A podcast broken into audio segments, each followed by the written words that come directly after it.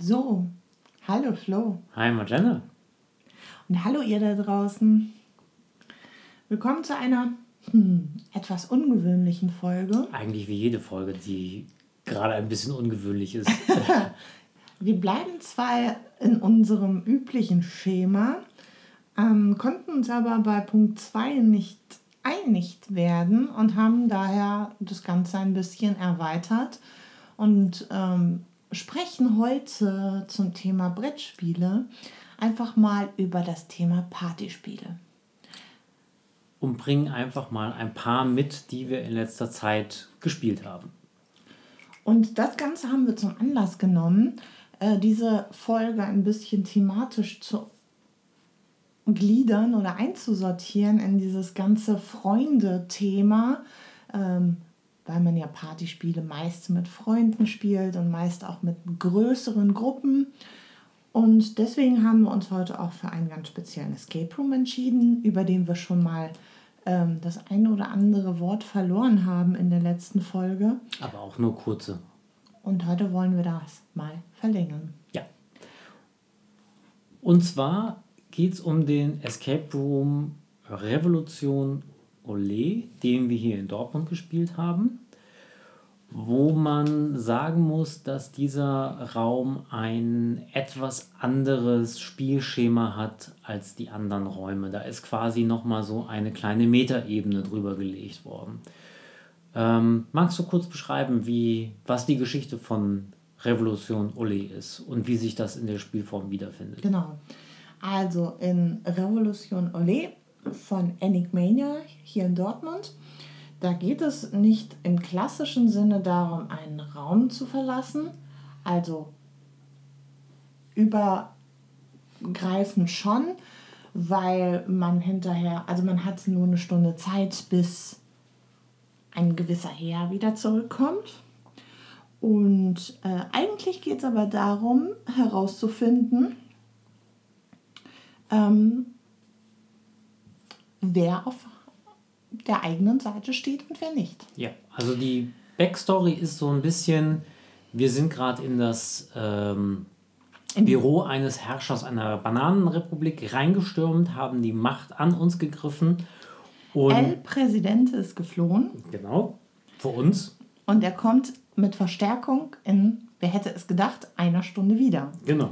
Und wir haben ähm, eine Stunde Zeit, äh, sozusagen ihm, ihn aus dem Amt zu putschen und ähm, genau. die Macht an uns zu äh, genau. die Macht äh, zu ergreifen ja. sozusagen. Und ja. dafür müssen wir gewisse Weggefährten in seinem Parlament auf unsere Seite ziehen und das schaffen wir, indem wir über die üblich versteckten Hinweise herausfinden, was diese Parlamentsmitglieder gut finden würden, was zum Beispiel der Klerus gut finden könnte, was die Wirtschaft gut finden könnte, was das Bildungsbürgertum gut finden könnte. Das Militär oder, oder die Medien. Oder die Medien.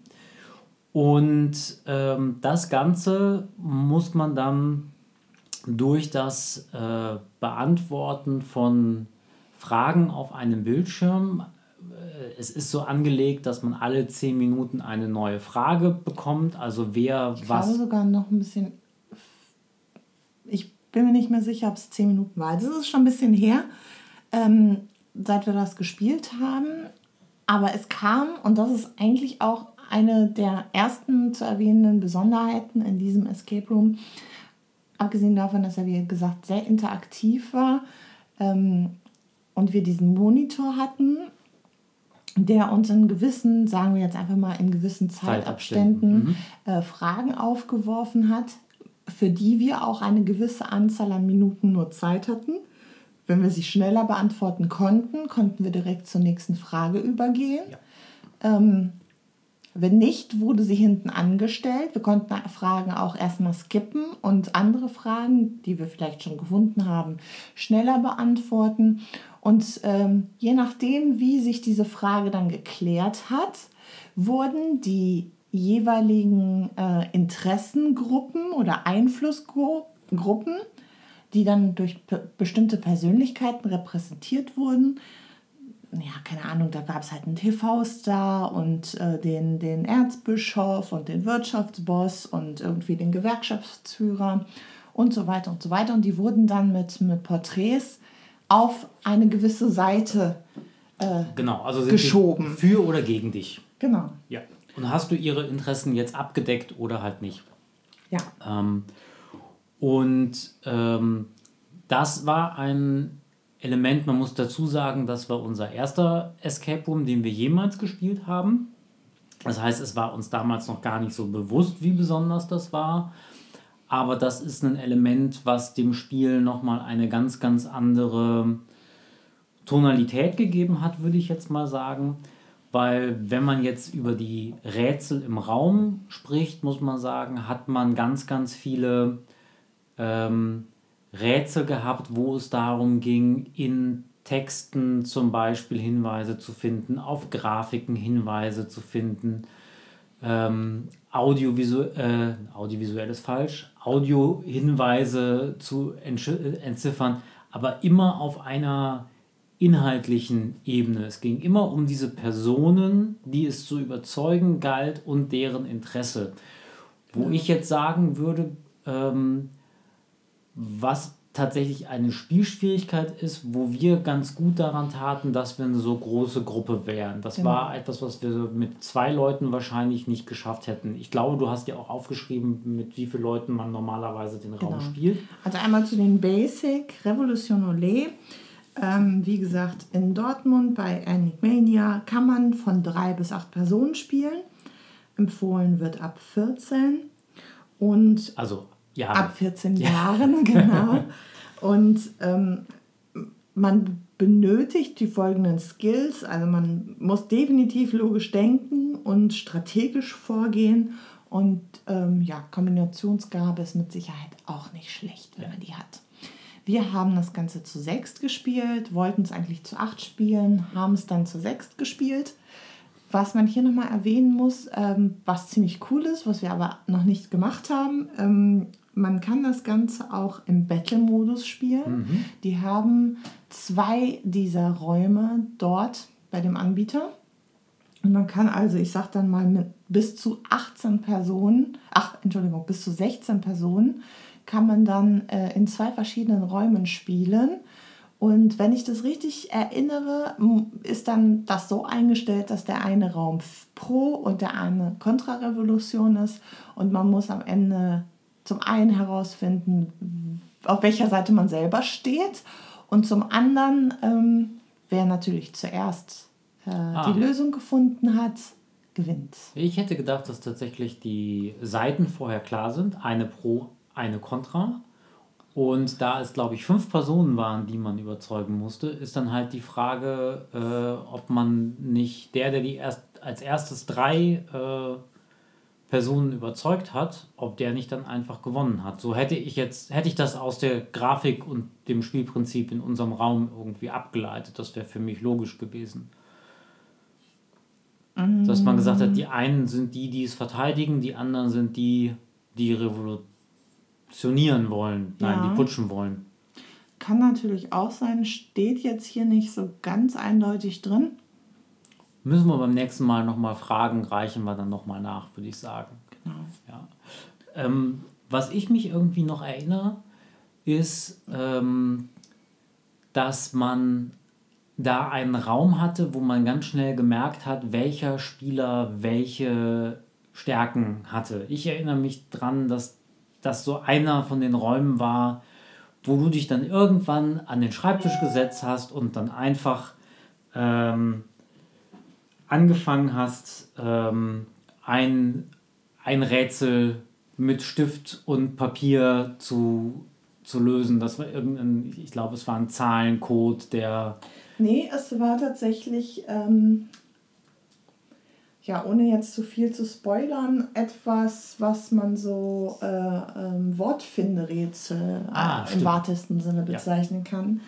Also es war Teil, glaube ich, der Tageszeitung, die da lag, die wirklich voll war von Hinweisen. Das heißt, man musste auch wirklich viele Texte lesen, teilweise so wirklich ähm, über die inhaltliche Ebene von Texten beschrieben stand, wie die Antwort auf eine gewisse Frage ist, ähm, die dann zum Beispiel sowas lautete wie, äh, hat der äh, Papst ähm, die Schule finanziert äh, oder der Erzbischof die Schule finanziert oder sowas ja. in der Art. Und dann äh, stand sowas dann in Artikeln drin oder in irgendwelchen Postkarten oder in, man musste dann genau zuhören oder Bild, auf Bildern genau sehen. Vielleicht hing irgendwo ein Bild, wo dann zu sehen war, es ist jetzt kein Spoiler, sondern nur ein Beispiel, ja. wo dann zu sehen war, der Papst steht vor einer Schule und hat, keine Ahnung, einen, Gut äh, einen Scheck in der Hand ja. oder sowas. So, so ein typisches Bild, wo man dann gesehen hat, ah, okay.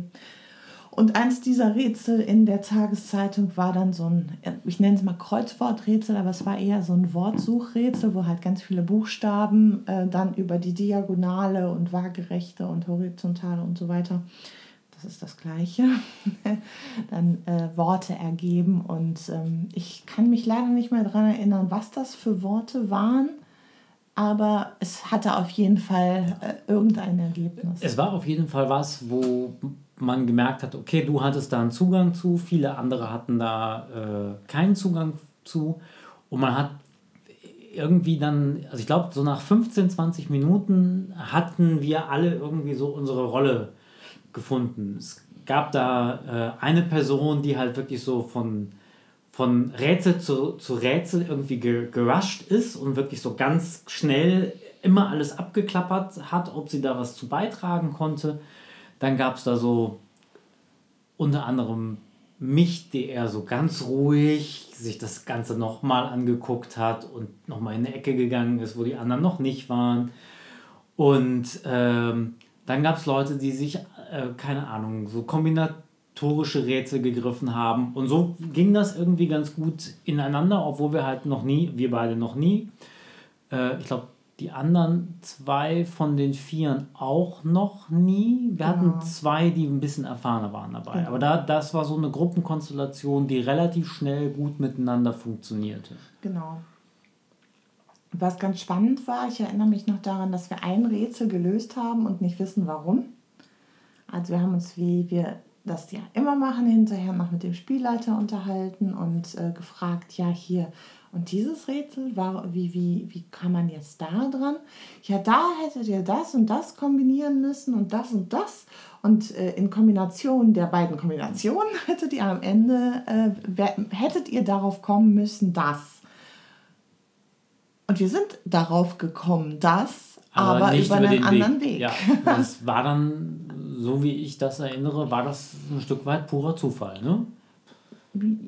Ja, nein, also ähm, Franziska hat das dann schon irgendwie erklären können. Ich glaube, es hatte auch was mit Farben zu tun. Mhm. Aber eigentlich äh, Aber es war, wie, war es dann Zufall. Es war wie im Matheunterricht. Das Ergebnis war richtig, der Lösungsweg nicht. Richtig. Kommt mir bekannt vor. Ja.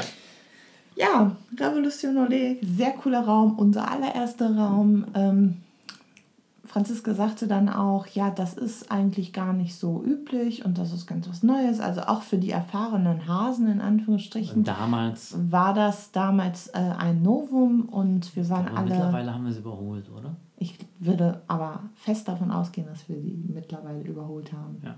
Falls ihr zuhört, schöne Grüße. ähm, genau. Ja, so viel dazu. Fällt uns da, ich überlege gerade, was noch an dem Raum irgendwie besonders war. Also der war auf jeden Fall wieder sehr schön eingerichtet. Das war ein Raum, der auch nur sich auf einen Raum beschränkt hat. Ja, das fällt mir gerade auch noch so ein. Ja, so in der Retrospektive, wir wussten es damals nicht anders, aber im Vergleich zu manchen anderen Räumen, die wir jetzt mittlerweile gespielt haben und vor allem im Vergleich zu Einraumräumen, ja. wie ich sie mal nennen möchte, war das bei Revolution Olé etwas komplett anderes. Dadurch, dass du halt konkrete Fragestellungen hattest, konkrete ähm, Aufgabenstellungen dadurch, ja. Ist das so ähnlich wie der, das Durchgehen durch eine Tür. Also du wurdest nochmal geresettet und du bist die Sachen nochmal gezielt aufgrund der äh, durchgegangen. Frage durchgegangen. Ja, ah, das und, stimmt. und man hat sich dann teilweise an Sachen erinnert, warte, warte, warte, das habe ich schon ja. irgendwo gesehen und wusste entweder wo oder musste halt nochmal neu auf die Suche gehen. Ja. Und dadurch war das wirklich, also ich glaube, wir hatten am Ende eine Frage, wo wir einfach nur noch geraten haben, ja. oder? Wo wir nicht auf die Lösung gekommen sind. Ich weiß gar nicht mehr, was das war und wie man die hätte lösen sollen.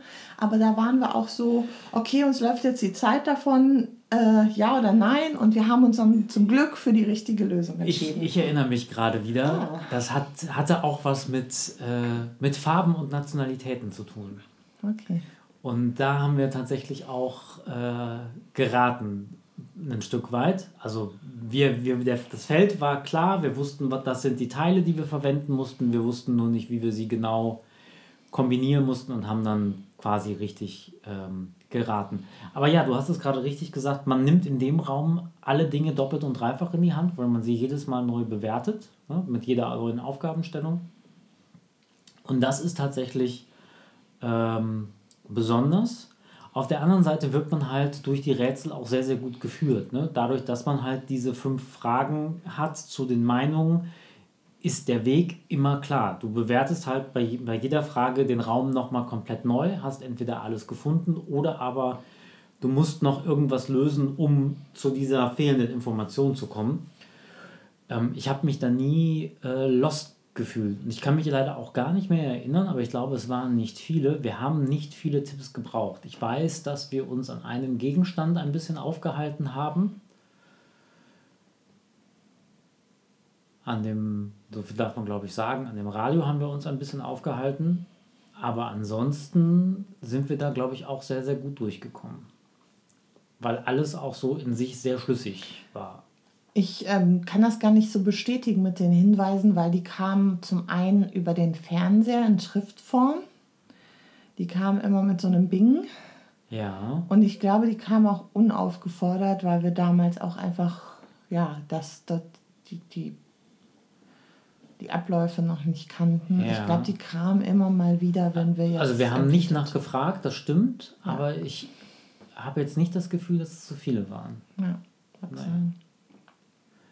Vielleicht müssten wir den einfach nochmal spielen. Ich würde mich mal interessieren, ob wir, gerade weil die Rätsel halt so sind, wie sie sind, wie wir uns da anstellen würden.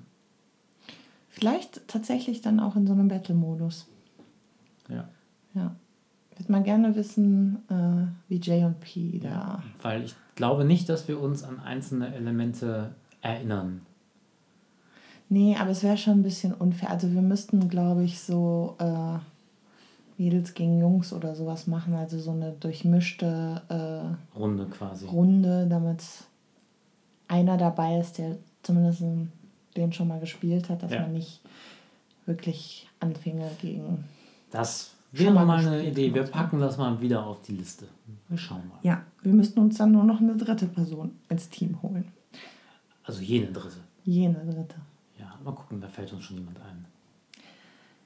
Ja, so viel dazu. Also können wir sehr empfehlen. Ähm, wir haben von Enigmania auch schon das ein oder andere Mal erzählt. Äh, ist ein echt toller Anbieter hier in Dortmund und ähm, schaut euch die mal an. Hoffentlich bald auch wieder mit neuen Räumen. Hoffentlich. Hoffentlich. Die haben halt noch so ein paar Sachen, äh, wo wir uns noch so ein bisschen gegen sträuben, äh, wie zum Beispiel Virtual Reality oder Outdoor Games äh, vielleicht müssen wir uns da wirklich mal durchringen ähm, und die mal machen. Ja. Weil da haben sie nämlich tatsächlich ähm, jetzt auch neue Virtual Reality Spiele. Ähm, die anderen Spiele haben wir tatsächlich alle schon gespielt. auch neue Outdoor äh, Games gibt es schon äh, wieder. Von daher absolut empfehlenswert. Schaut euch die mal an. Macht großen Spaß und die Leute sind auch sehr engagiert. Ja. So, dann gehen wir einfach mal weiter zu unserer zweiten Kategorie. Oh ja. Und äh, die haben wir fast alle, bis aufs letzte, äh, in ähnlichen Konstellationen wie Revolution Olé schon mal gespielt. Also mit den äh, mit fast den gleichen Leuten Ja. und ähm, das ein oder andere Mal ein bisschen modifiziert und das ein oder andere Mal ein bisschen. Ähm, da gingen die Meinungen ein wenig auseinander, Ob wie wir uns man das an die Spiel. Re Regeln gehalten haben. Nicht nur das, sondern auch wie man das Spiel findet. Ja. Aber fangen wir einfach mal an. Was hast du dir denn da als erstes notiert? Bei mir steht als aller, aller, allererstes das Spiel Codenames, was in Deutschland bei Asmodee erschienen ist. Und es war Spiel des Jahres 2016, wenn ich mich recht erinnere. Richtig? Ist aus dem Jahre 2015. Von einer, ich vermute, Dame, die man schwer aussprechen kann. Vlada Chavtil, würde ich sagen. Wobei ich nicht weiß, ob es eine Dame ist. Aber ähm, das lassen wir jetzt einfach mal so Genau. stehen. Man kann es äh, von zwei bis acht plus Spielern Ja. spielen. Das heißt, äh, die Gruppen können auch größer sein. Wir haben es auch schon mal in größerer Konstellation gespielt. Ich glaube zu zehn oder, Ja, so ungefähr. oder elf sogar. Es war eine ungleiche Gruppe. Ja. Ähm, Und was man auch sagen muss, fluktuierend. Ne? Es ist sehr, sehr einfach, ähm, dazu zu kommen und einfach wieder, wieder auszu- Ja. auszusteigen. Mal eine ja. Runde mitzumachen. Genau, das perfekte Partyspiel sozusagen, wenn da irgendwie eine Gruppe gerade am Spielen ist. Man Und man alle man- Nase lang jemanden zum Getränke schicken, schicken muss, äh, Ja. holen schicken muss. Genau, also das funktioniert sehr gut, äh, dass jemand einfach mal ein- und wieder aussteigt. Ähm, man kann es ab 14 spielen, ähm, erklärt sich vielleicht gleich warum. Ähm, ist sehr kurzweilig, das einzelne Spiel dauert so circa 15 Minuten. Ähm, genau. Es gibt eine kleine äh, Backstory dazu. Das Ganze ist so ein bisschen in der Agentenwelt angelegt. Es gibt ähm, zum einen die Gruppe der Ratenden und die Gruppe der Spielleiter bzw. Chefs. Ja, es gibt zwei Teams einfach, das Ja. blaue und das rote Das Team. Und jedes Team hat einen Erklärer und, und das Team sozusagen, die Ratenden, die Agenten Ja. und der Erklärer oder der Hinweisgeber erklärt den restlichen Teammitgliedern sozusagen über Begriffsketten, versucht er ihnen zu erklären, wie die Tarnnamen der gegnerischen Agenten sind. Genau.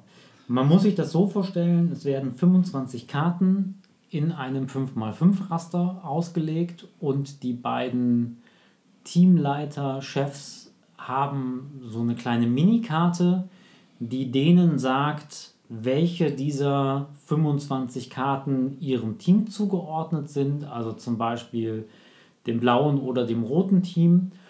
Und das wissen dann auch nur die beiden. Und die beiden probieren dann halt durch diese Wortketten, teilweise wird es auch so streng gespielt, dass man nur mit einem Wort und der Anzahl sagen muss äh, oder den Hinweis geben muss, welche ähm, Karten ähm, das Team erraten muss.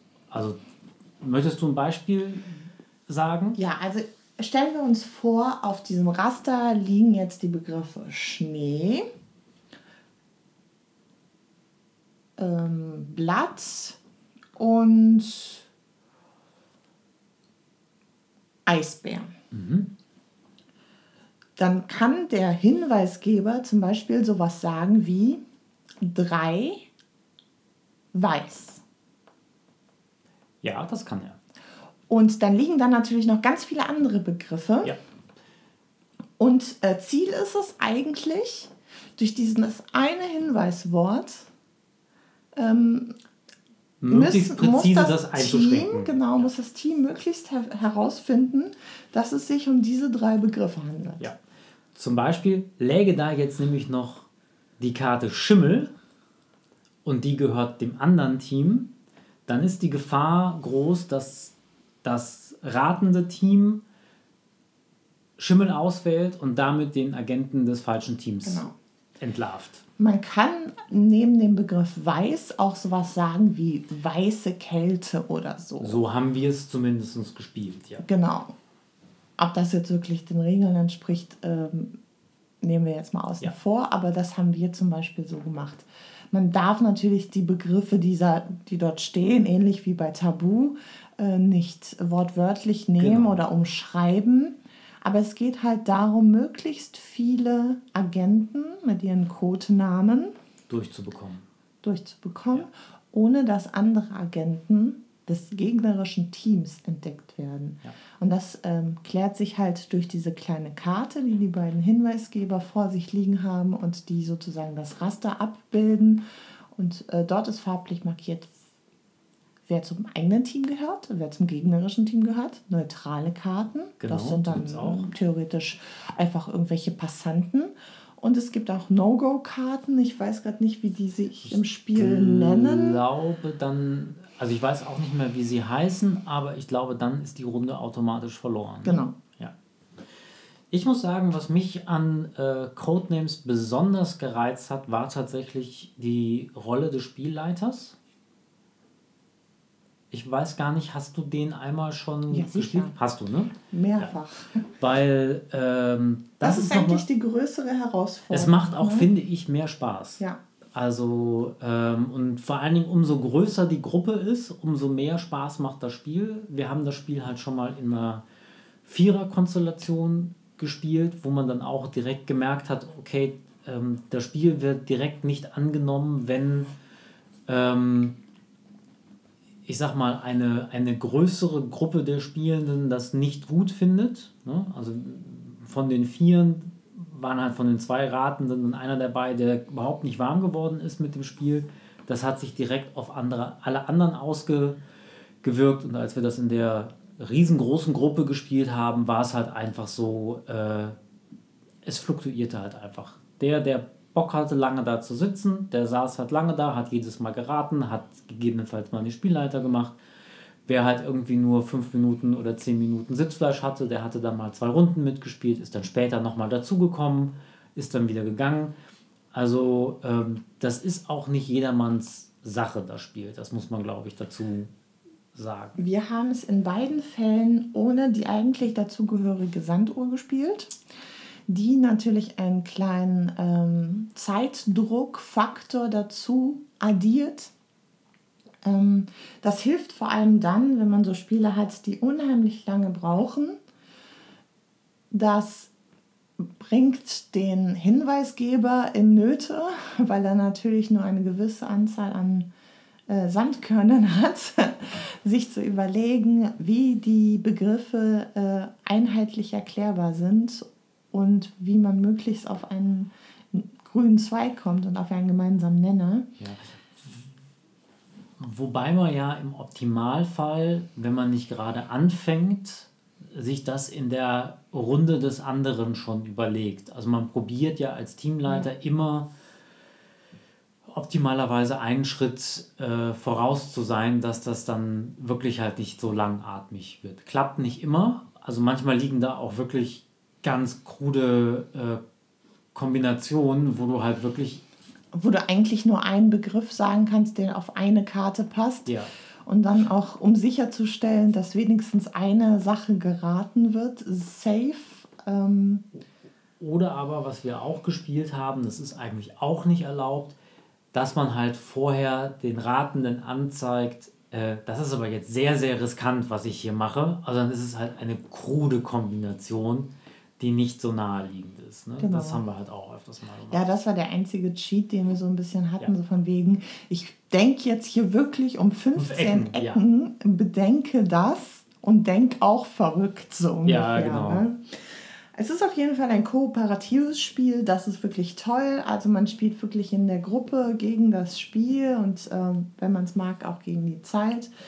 Es ist auch sehr lustig, weil da teilweise wirklich ganz äh, verrückte Sachen bei rumkommen und auch, ähm, ja, man ist eigentlich ständig da, dabei, sich darüber lustig zu machen, auf was für Ideen ja. der Hinweisgeber kommt und was für Gedanken er, sich, er oder sie sich gemacht haben muss. Teilweise merkt man dann auch, wie ausschlaggebend Altersunterschiede sind und welchen Background man hat. Ne? Weil und auch man, wie gut man sich kennt, genau, zum Beispiel. Ja. Ne? Also, also wenn wir uns halt Dinge hin und her schmeißen, ne, dann ist halt die Wahrscheinlichkeit relativ hoch, dass du weißt, was ich meine. Oder halt, wenn das zum Beispiel in der Familie gespielt wird mit einem Background, dann merkt man das, glaube ich, auch relativ schnell, dass da ein gleiches Vokabular ist ne? und ein, ja, ein gleiches Verständnis. Genau. Also die Spielidee ist echt genial. Also äh, uns hat man am allerersten Tag, wo wir das das allererste Mal gespielt haben in der großen Gruppe, gar nicht so richtig äh, den, den, die Story zu dem Spiel erklärt, haben, sondern also einfach nur so ein bisschen ähm, erklärt, wie es funktioniert. Und das dauerte keine fünf Minuten. Da wusste jeder, wie es ja. geht. Spätestens nach der ersten Proberunde wusste man Bescheid. Wir haben uns erst, als wir uns das Spiel selbst gekauft haben, äh, haben wir erst erfahren, dass wir eigentlich Agenten sind. Also es ist uns vielleicht auch aufgrund der äh, uns äh, hier sage ich mal Cheers, Cheers. Fortgeschrittenen Anzahl äh, alkoholischer Getränke ja. ist uns an dem Abend nicht ganz klar, also mir zumindest nicht ganz klar gewesen, worum es eigentlich geht. Mir auch nicht und ich hatte die Agentenkarten sehr, sehr häufig in der Hand. ähm, kleiner ich nenne es jetzt mal Lifehack noch zu dem Spiel. Ja, beziehungsweise ein bisschen ein kleiner Nachteil, den habe ich mir hier auch gerade aufgeschrieben. Ich denke, du willst auch auf das Gleiche hinaus. Ja, weiß ich nicht. Wir gucken. Ich denke schon, weil du es Lifehack nennst. Ja. Also wenn man es in so einer großen Gruppe spielt äh, und vielleicht auch in einer äh, nicht gerade hell erleuchteten äh, ähm, Umgebung, ist es ein bisschen schwierig, die recht kleinen, also die Karten, äh, wo die Begriffe draufstehen, sind ja halb so groß wie so. Äh, so Memory-Karten. Memory-Kartengröße, ja. genau. Halb so groß wie so normale ähm, Spielkarten und die sind sehr schwer lesbar. Ja. Und was man halt dazu sagen muss, die sind halt im Optimalfall so ausgelegt, dass die Spielleiter das lesen können. Sieht's das heißt für viele auf dem Kopf. Nee, es steht nochmal äh, darunter. Aber dann den Mini-Mini. Aber ein bisschen kleiner, äh, was also eigentlich meiner Meinung nach auch keinen Sinn macht. Die hätten es einfach in der gleichen Größe nochmal darunter schreiben Andere können. Farbe, ja. Von daher. Kommen wir zum Lifehack. Bitte. In dem Fall hat man oder haben wir uns dann, die, die wir die Ratenden waren, vor dem Start der Runde dann einfach ein Foto vom Tisch gemacht und hatten dann die Karten immer vor uns. Ne? Genau, also es ging auch sehr gut. Wir hatten dann, also keine Ahnung, die Leute lagen dann auch relativ gemütlich auf ihren Lounge-Stühlen und, und äh, ja. auch ein bisschen weiter weg vom, von der Mitte des Tisches, hatten dann ihre Smartphones vor sich und konnten sich die Begriffe dann immer angucken. Kleiner Life-Hack-Add-on. Man sollte sich auch merken oder vielleicht einfach nach jeder Runde ein neues Foto machen denn diejenigen, die äh, nur so bedingt äh, dabei waren, äh, stellten irgendwann fest, dass einige der Begriffe, die sie ganz fest auf jeden Fall zu dieser Begriffskette zählen würden, schon, schon längst aufgelöst waren. Ja. Von daher, ähm, Achtung, Achtung, ähm, als wir das zu viert gespielt haben, hatten wir das Problem nicht. Ja. Ähm, von daher, das könnte helfen. Schön wäre auch gewesen, wenn man einfach größere Karten gemacht ja. hätte. Aber wir haben das, glaube ich, an, den, an dem Abend mit der größeren Gruppe, ich glaube, vier Stunden gespielt, mindestens. Also da kommt auch echt keine Langeweile auf, weil auch wirklich jeder Spielleiter anders erklärt und es sehr, sehr abwechslungsreich ist. Aber vielleicht lassen wir es dann auch an der Stelle mit Codenames äh, sein und wir kommen zu einem anderen Spiel, was eine ganz, ganz andere Dynamik hat. Und ich habe auf meiner Liste stehen The Mind. The Mind hört sich an, als wäre es, ähm, ja, was soll ich sagen, äh, irgendeine komische RTL 2 äh, Real-Life äh, Big Brother Show, wo man, keine Ahnung, irgendwen äh, an einen Lügendetektor anschließt und ja. seine Gedanken raten muss. Oder Uri Geller beim Löffelverbiegen zuguckt. Ähnlich. Nein, The Mind ist ein Kartenspiel. Und ähm, das Tolle an The Mind ist eigentlich, dass es eigentlich keine richtigen Regeln gibt. Also es gibt so ein paar Sachen, die man nicht machen sollte. Und ähm, vor allem ist eine dieser Sachen, man sollte nach Möglichkeit nicht reden. Ja, das stimmt. Ähm,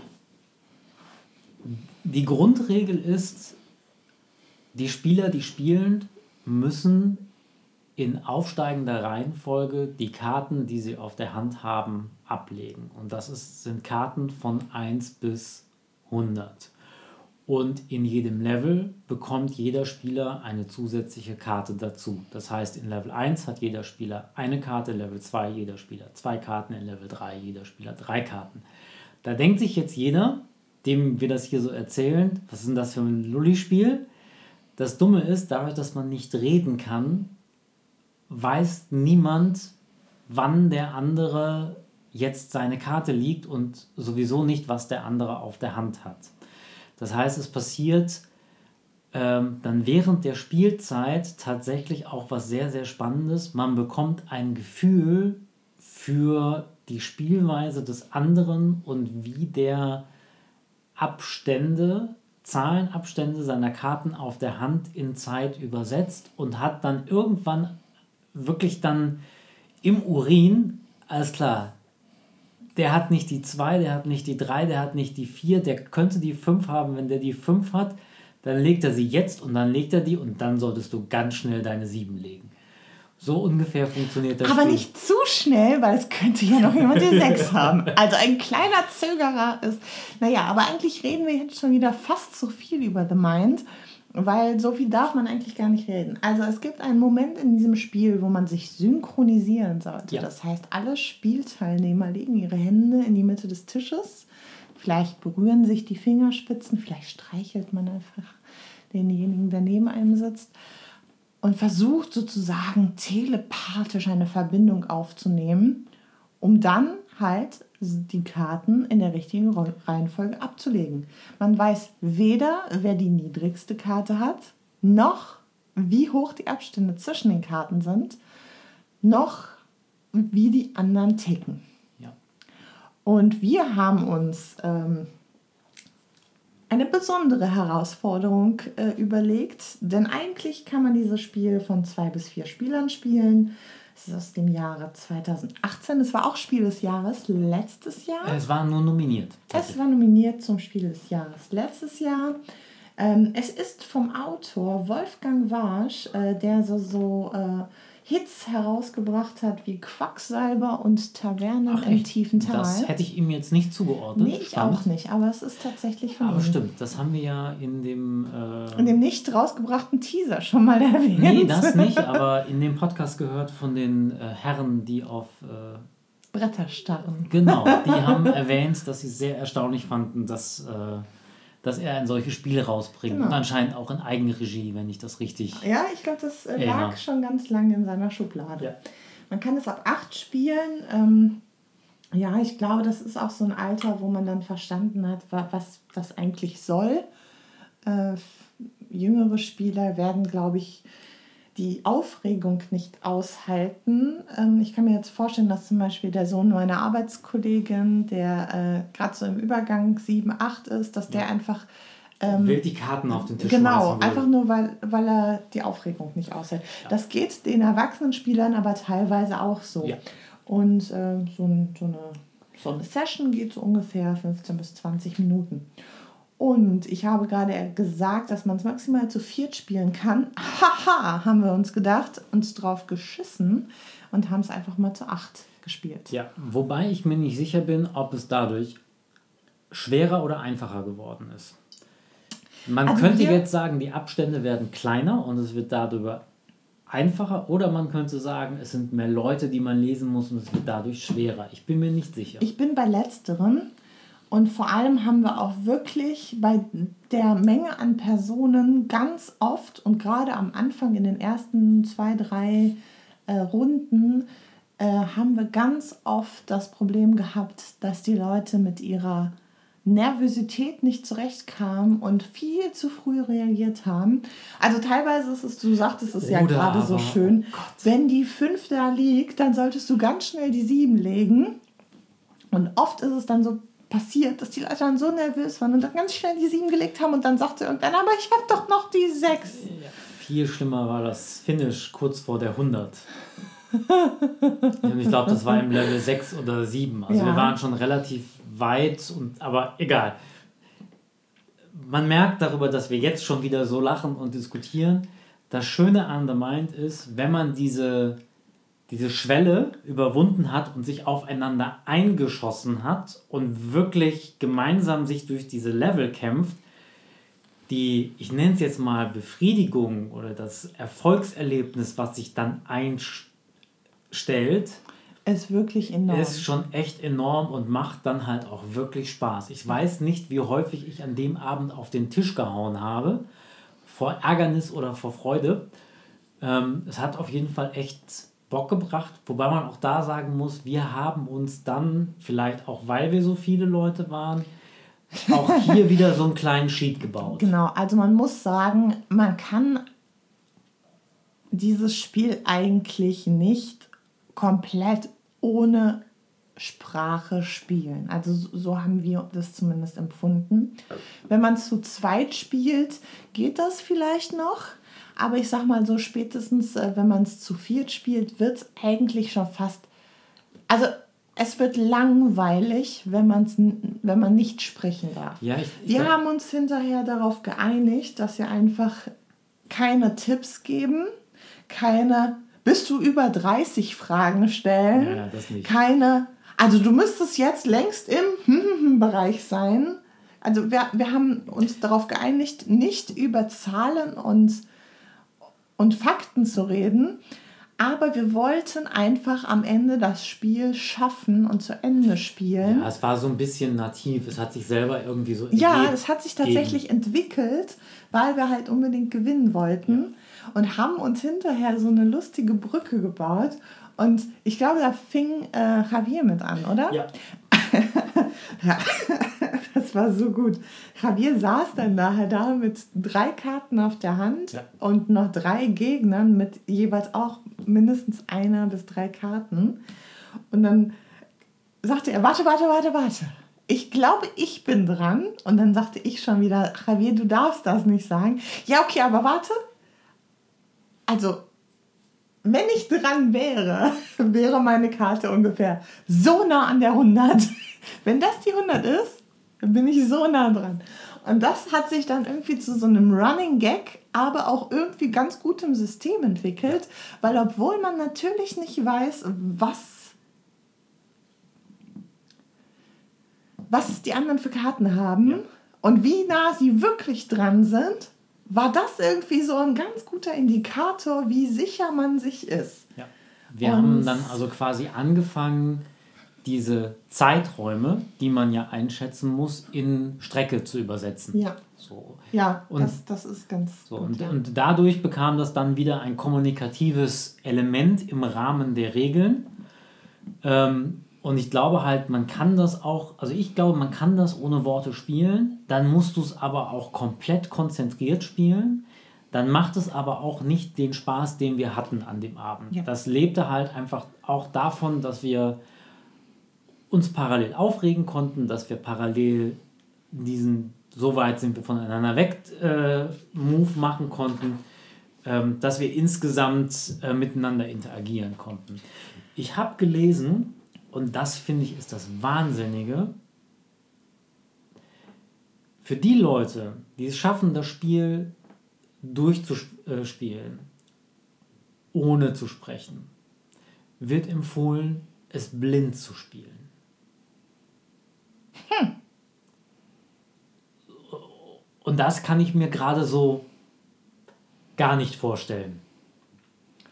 Nee. Das kann ich mir auch nicht vorstellen. Also legt man die Karten dann verdeckt? Nein, ich kann mir das einfach nur so vorstellen, dass du die, die Augen zu hast und dann dir die Karten in schon vorsortierst in deiner Reihenfolge und du, du gehst nur über den Zeitfaktor. Wenn du, wenn du weißt, du hast die zwei, dann legst du die als erstes. Über den Abstand hm. muss der andere halt dann abschätzen, okay, wenn das die, das könnte jetzt eine 2 sein, ich habe die 5 als nächstes. Hm. Spannend. Ich wahrscheinlich glaube, wir kannst, kommen nie an diesen Punkt. Wahrscheinlich kannst du dann trotzdem durch äh, das Synchronisieren dir deine Karten wieder angucken, kannst kontrollieren, wo sind wir, kannst gucken, was ist mit dem Leben, was ist mit den Wurfsternen, bla bla bla. Kannst du alles machen. Ähm, fand ich aber sehr, sehr spannend. Und was ich auch gelesen habe, es gab oder es gibt ein, ähm, ein Add-on, ein, eine App, das Soundexperiment dazu wo dann während der Phasen nochmal Musik mit einer zeitlichen Komponente, also mit einer Art Countdown gespielt wird. Also wo dir dann quasi, so habe ich es verstanden, eine Art Raster der Zeitwahrnehmung vorgegeben wird. Oder wo dir auch ein bisschen Druck gemacht wird, könnte ich mir auch vorstellen. Auch das, ja. The Mind ist jetzt kein klassisches Partyspiel. Also wir haben ja, wie gesagt, wie wir gerade erklärt haben, es so ein bisschen zu einem Partyspiel gemacht. Ähm, kam an dem Abend auch echt gut an. Vielleicht auch, weil das Spiel, was wir davor gespielt haben, irgendwie nicht so ganz gut angekommen ist. Lustigerweise, weil wir auch das in anderer Konstellation weiß wer, also quasi umgedreht schon mal gespielt hatten und da kommt es gut an, während in der anderen Kombination The Mind nicht so gut ankam. Und das Spiel, was du gerade anteasern wolltest und wo ich den Teaser wieder in die Länge gezogen habe wie ein Kaugummi, ist Vollmondnacht, die Werwölfe. Das Ganze möchte ich vorab sagen, gibt es auch noch in einer Version für noch größere Gruppen, wo das Spielprinzip ein bisschen verändert ist. Aber wir haben die Version für bis zu zehn Spieler gespielt. Das hat in der Gruppe, mit der wir auch The Mind gespielt haben, zu, ich glaube, wir haben es dann zu neunt gespielt. Das hat ganz gut funktioniert. Äh, die Meinungen darüber waren allerdings sehr gespalten.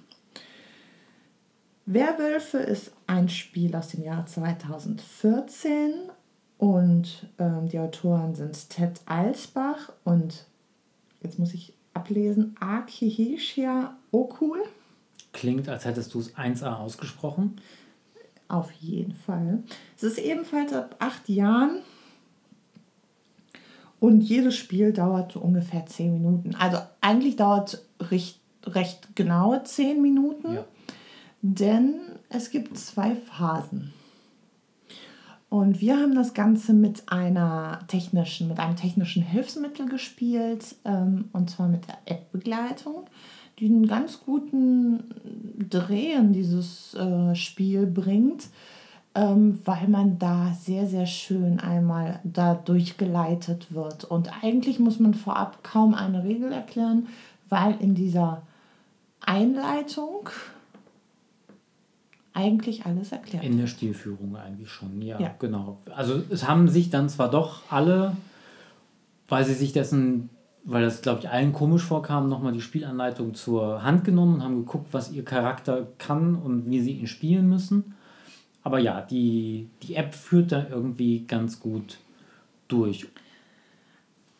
Vollmondnacht also die Werwölfe Vollmondnacht ist ein Spiel, in dem man herausfinden muss, welchen Charakter man. Also da muss jeder Spielteilnehmer sozusagen herausfinden, wer sein Gegenüber ist. Und im Grunde genommen geht es darum, eine gewisse Anzahl, je nach Spielteilnehmer, eine gewisse Anzahl von Werwölfen in der Runde zu identifizieren und zu töten. Und dann gibt es zusätzlich noch einige Spezialcharaktere mit speziellen Eigenschaften, ein paar Dorfbewohner, die einfach nur Füllmaterial sind, ein paar Günstlinge, die sozusagen eigentlich gerne Werwölfe wären und eigentlich auch gerne sterben möchten und also jedem weiß machen, dass sie ein Werwolf sind. Es gibt Jäger, es gibt Betrunkene, die gar nicht wissen, wer sie sind. Es gibt Schlafwandler, die nachts äh, sozusagen vertauscht werden. Es gibt. Ähm, die Seherin, hattest du die schon? Nee, es gibt die Seherin, es gibt den Gerber, es gibt. Den Räuber. Den Räuber und es gibt eine Doppelgängerin, die dann sozusagen die Rolle von anderen übernimmt. Und es gibt eine Unruhestifterin, die andere Karten austauscht und äh, sozusagen die Rollen der anderen vertauscht. Wo du das sagst, das ist dann wiederum auch das Spannende an dem Spiel. Ich glaube, es gibt nur einen Charakter, der vorher und nachher weiß, wer er ist oder wer er war. Weil man muss sich das Ganze so vorstellen, äh, man hat in der Mitte ein einen Stock an Karten. Ich glaube, es sind drei oder vier. Es kommt immer darauf an, wie viele je nachdem, Leute mitspielen. Je nachdem, genau. wie viele mitspielen. Und jeder ähm, Spieler bekommt zum Anfang eine Charakterkarte, die er sich anguckt und bevor die App-Erweiterung loslegt und erzählt, vor sich hinlegt. Und dann fängt die App-Erweiterung an zu erzählen und sagt sowas wie Werwölfe öffnet eure Augen. Und dann öffnen auch nur diejenigen die Augen, die die Werwölfe spielen Genau. und machen ihren Zug. Dann wissen alle Werwölfe, wer der andere Werwolf ist. In dem Moment wohlgemerkt. Genau, in dieser Spielrunde.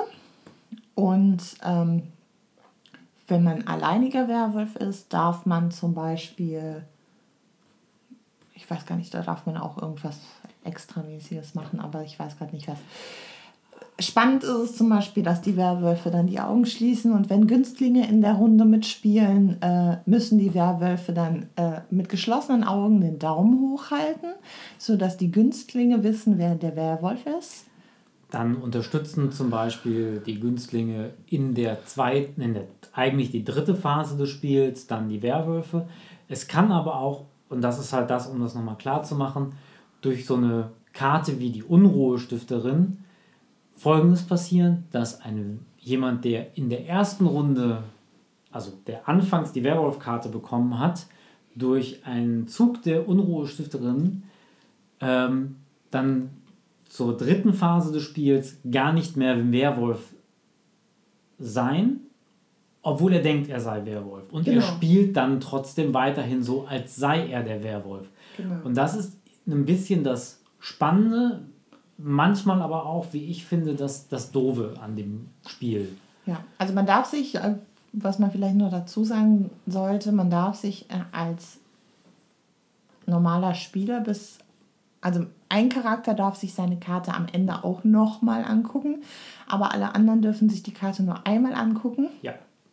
und legen sie dann vor sich ab. Und ähm, als Betrunkener weißt du sowieso nicht, wer du bist. Ja. Du weißt nur, dass du betrunken bist. Du könntest also auch jemand anderer sein.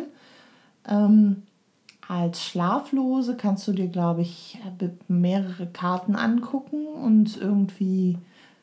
Du kannst dir auf jeden Fall entweder zwei von den anderen angucken. Zwei im Stock oder eine vom, von dem Mitspieler. Genau. Also während wir das hier so erzählen, ihr merkt, jeder Charakter macht einen anderen Zug.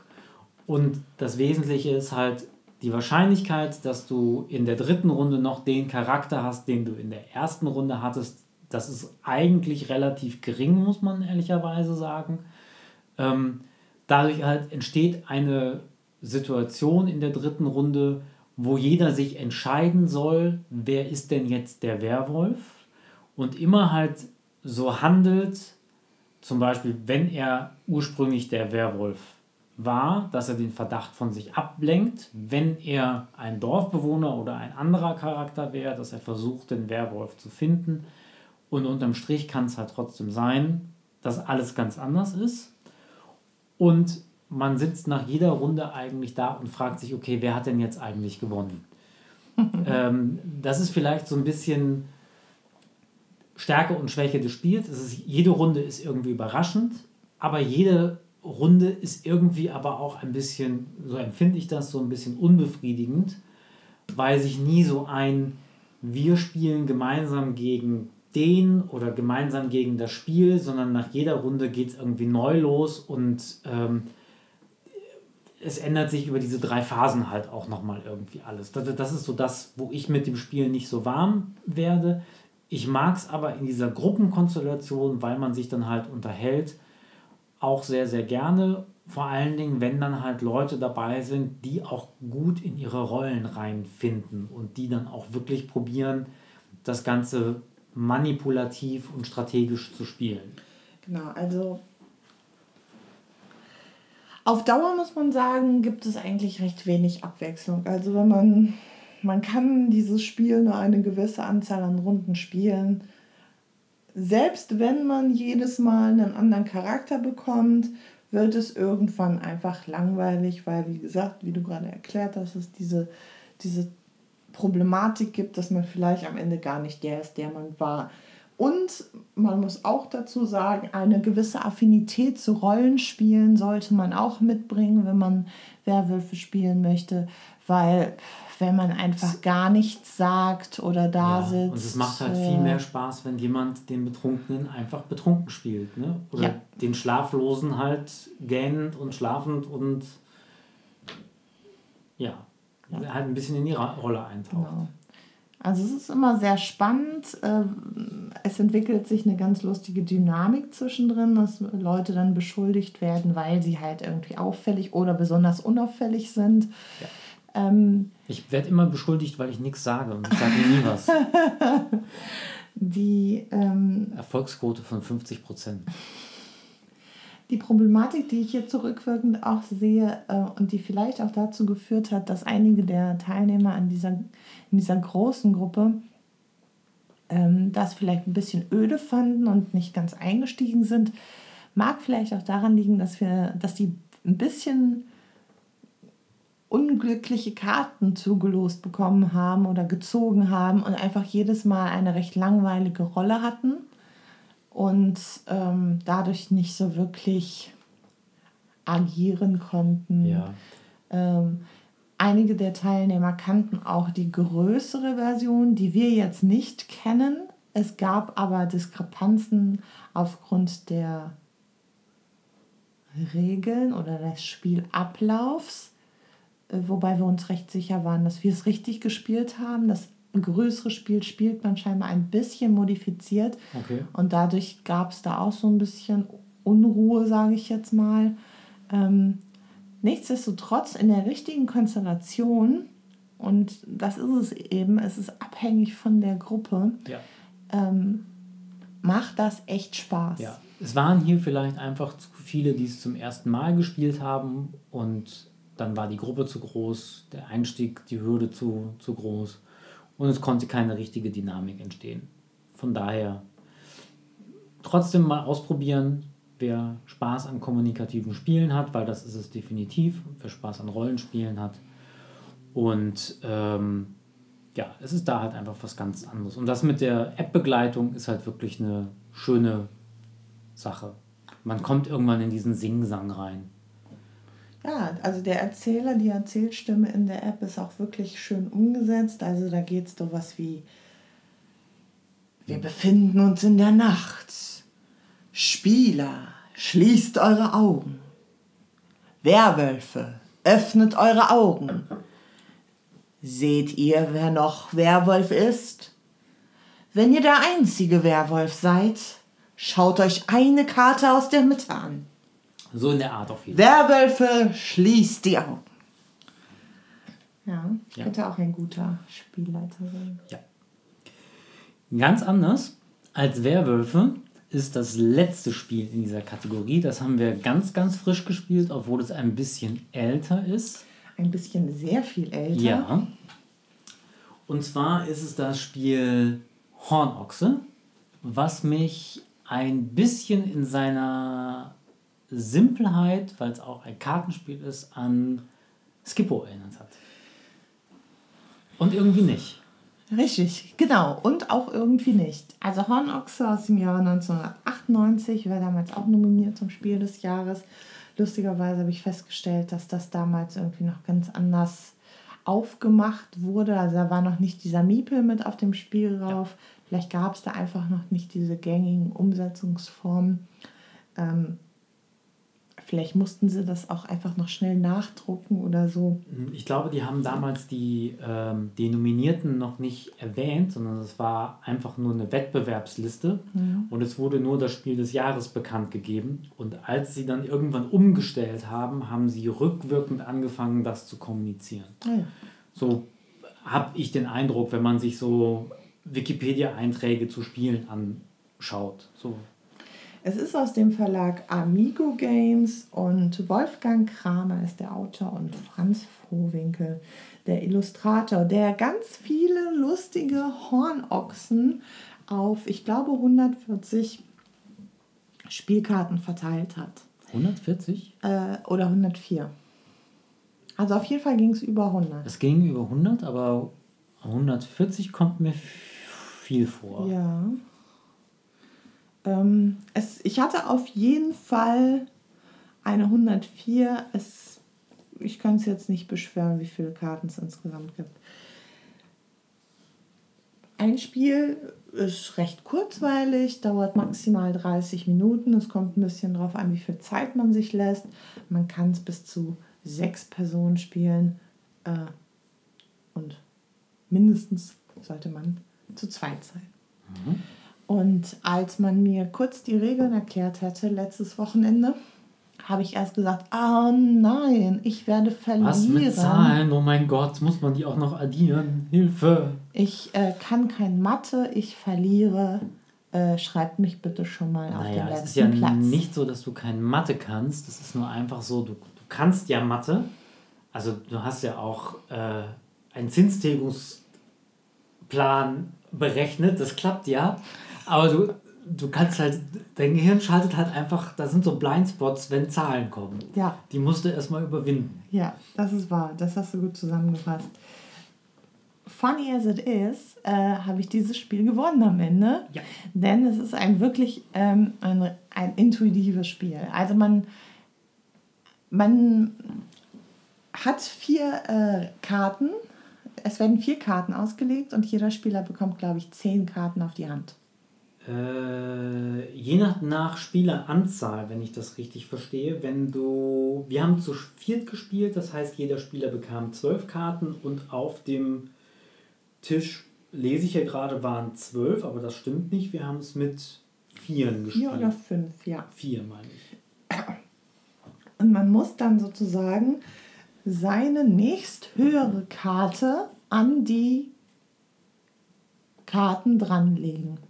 Das heißt, wenn man jetzt da zum Beispiel, äh, gehen wir davon aus, man hat eine 80 auf der Hand und dort liegt eine 71 und eine 79, muss man die 80 an die 79 anlegen. Zahl anlegen, die den geringsten den Abstand, geringsten Abstand hat. Ja.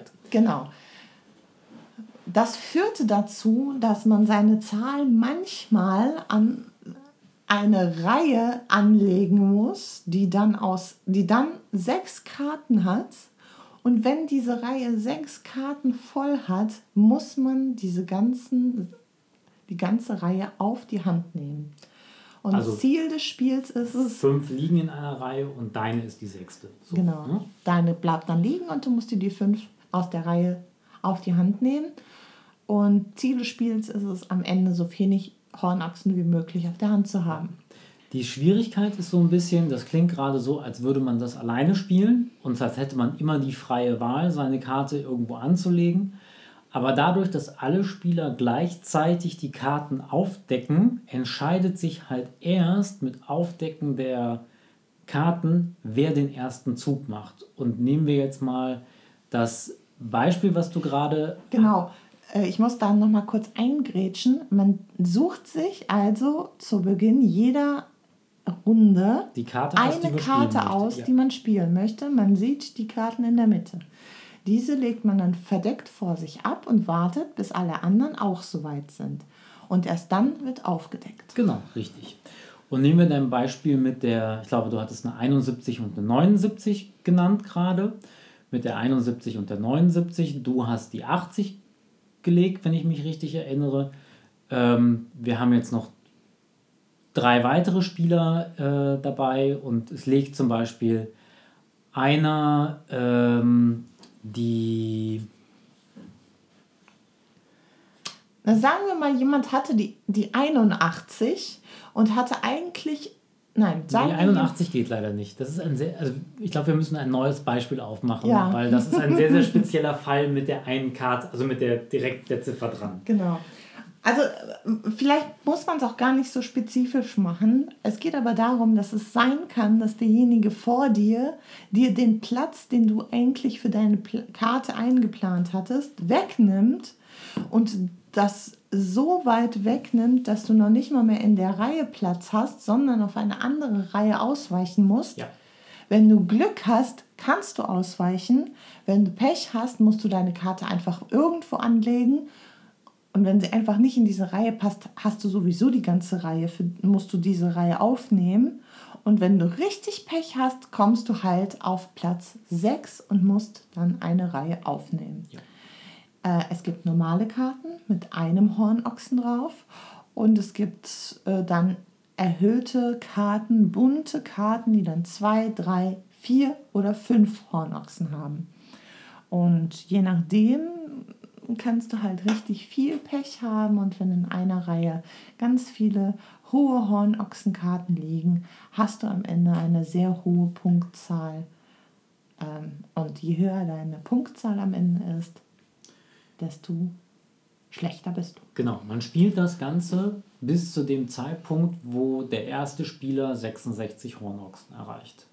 Das ist also dann auch recht kurzweilig. Also wir haben das an dem Wochenende quasi zum Abschluss gespielt.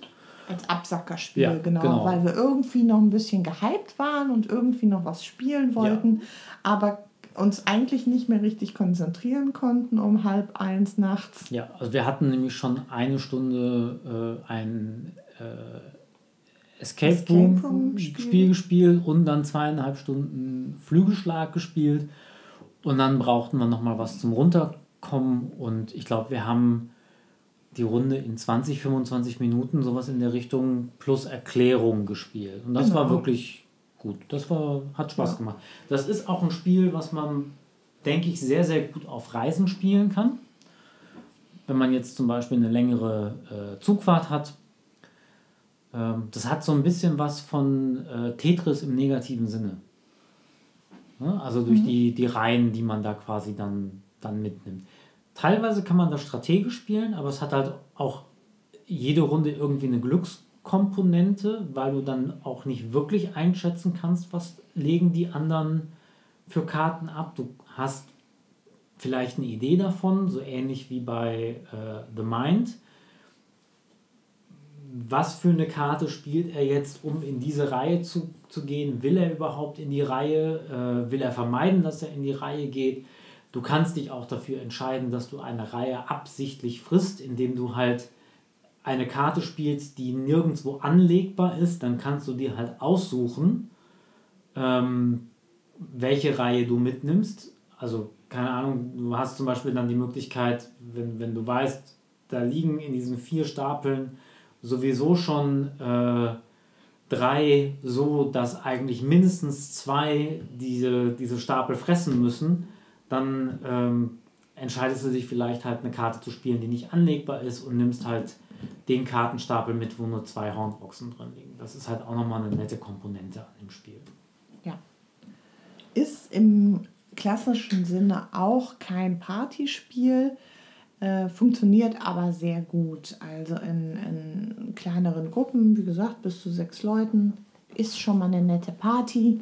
Äh, kann man das mal eben ganz schnell spielen. Es ist super schnell. Es ist super schnell gespielt und ähm, bedarf auch wenig Erklärung und ist, wie gesagt, auch für Zahlenphobiker Ja. ein, äh, ein, ein schönes, intuitives Spiel, was eigentlich nicht so wirklich viel Strategie bedarf. Ich glaube auch, das ist ein, kind, äh, ein Spiel, was man gut mit Kindern spielen kann. So ähnlich wie Mau Mau oder wie Uno oder wie Skippo. Äh, was man auch als Erwachsener dann gut mit, äh, mit Kiddies spielen kann. Das war Hornochse, das vierte Spiel in unserer Partyspielereihe. Es gibt natürlich auch so lustige Spiele, das haben wir letztens auch erwähnt, wie Looping Louis, das äh, wahrscheinlich bekannteste Partyspiel der Welt. Ähm, wenn man es denn so nutzt, wie wir es gemacht haben. Ich erinnere mich da vage an eine Halloween-Party bei den Nachbarn, wo ich Looping Louis irgendwie gar nicht begriffen habe und mich ganz wild mit Jäger, nee, Waldmeister Bowler abgeschossen habe und naja, vergessen wir das. Steht auf jeden Fall auch in unserem Spieleschrank in der Looping Shui äh. Das war ein Abschiedsgeschenk von ganz, ganz lieben Kollegen. Muss bei Gelegenheit nochmal gespielt werden.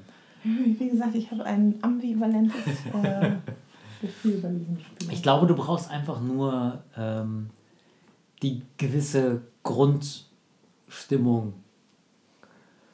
Also zum Beispiel Weißwein Hm. oder so. Naja, solange wir das nicht so spielen, dass der Verlierer immer einen Shot trinken muss, würde ich dann nochmal. Ziehst du es nochmal in Betracht? Ja. Gut, dann würde ich sagen, machen wir auch abschließend mit einer Serie weiter. Genau. Und das ist eine Serie, die ist nicht ganz so neu. Wir haben sie dennoch Anfang des Jahres äh, einfach mal nochmal angeschaut Ja. von vorne. Das ist eine von diesen Serien, die einem so ein wohliges Gefühl geben. Ich weiß nicht, ob du das kennst, also zumindest geht es mir so. Äh, es gibt so ein paar Serien, die kann ich immer wieder von Anfang gucken und ich fühle mich direkt irgendwie. Und man drin. entdeckt immer wieder neue Gags oder neue Kleinigkeiten oder Easter Eggs Dinge, oder, die man oder, vergessen hat. oder die man neu entdeckt und Ja. neu sieht. Aber äh, wir wollen die Spannung noch ein bisschen Ja. länger aufrechterhalten. Und äh, dafür hast du dir was Nettes ausgedacht. Ja, was heißt ausgedacht? Ich habe was gefunden. Und zwar den, den ursprünglichen sogenannten Elevator Pitch der Macher dieser Serie. Und die haben das wie folgt an ihre Produktion gepitcht. Es geht um Sex, Liebe, Beziehungen, Karrieren, die Zeit in deinem Leben, wenn alles möglich ist, was wirklich aufregend und wirklich erschreckend ist. Es geht um die Suche nach Liebe und Bindung und Sicherheit. Und die Angst vor Liebe und Bindung und Sicherheit. Es geht um Freundschaft, denn wenn du jung und allein in der Stadt bist, dann sind Freunde deine Familie. Und eigentlich ist jetzt schon alles gesagt. Also wer jetzt nicht weiß, um was es geht, Der der kriegt's hat, von uns gesagt. der hat diese Serie wahrscheinlich noch nie in seinem Leben gesehen. Aber ich glaube, da muss man in Kambodscha wohnen. Und ich glaube, selbst in Kambodscha gibt es Friends. Ja, selbst da haben sie schon mal davon gehört oder haben sich die Frage gestellt, ob Ross und- und Rachel wirklich eine Pause hatten oder nicht. Ähm, Friends ist Passend zu unserem Überthema heute, Freunde. Spiele und Freunde. Ne? Wir haben probiert, wie gesagt, das thematisch zu fassen. Äh, Friends ist eine klassische Sitcom, muss man sagen. Lief von 1994 bis 2004 und hat unser, wie das Erwachsenwerden vieler anderer begleitet. Und ich weiß nicht, ob es dir genauso ging. Ich hatte lange Zeit so diese verquerte Idealvorstellung von Freundschaft, wie sie da in Friends gezeigt wurde, dass man sich halt so unrealistisch wie es ist, zu jeder Gelegenheit irgendwo in einem Café trifft. Also das wird einem ja auch erst irgendwann klar, dass man sich so denkt, wann arbeiten die?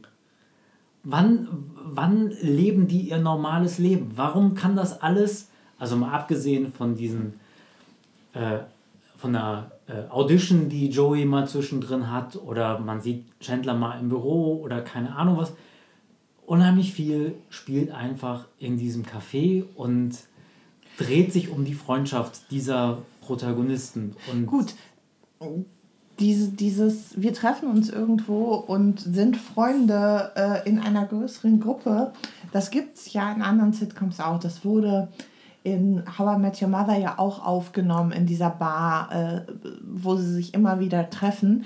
Ich finde jedoch, bei How I Met Your Mother ist es deutlich, dass die sich alle paar Wochen treffen. Ja, Dass sie sich total unregelmäßig alle paar Wochen treffen. Bei Friends hat man das Gefühl, die sehen sich jeden Tag. Die sehen sich jeden einzelnen Tag.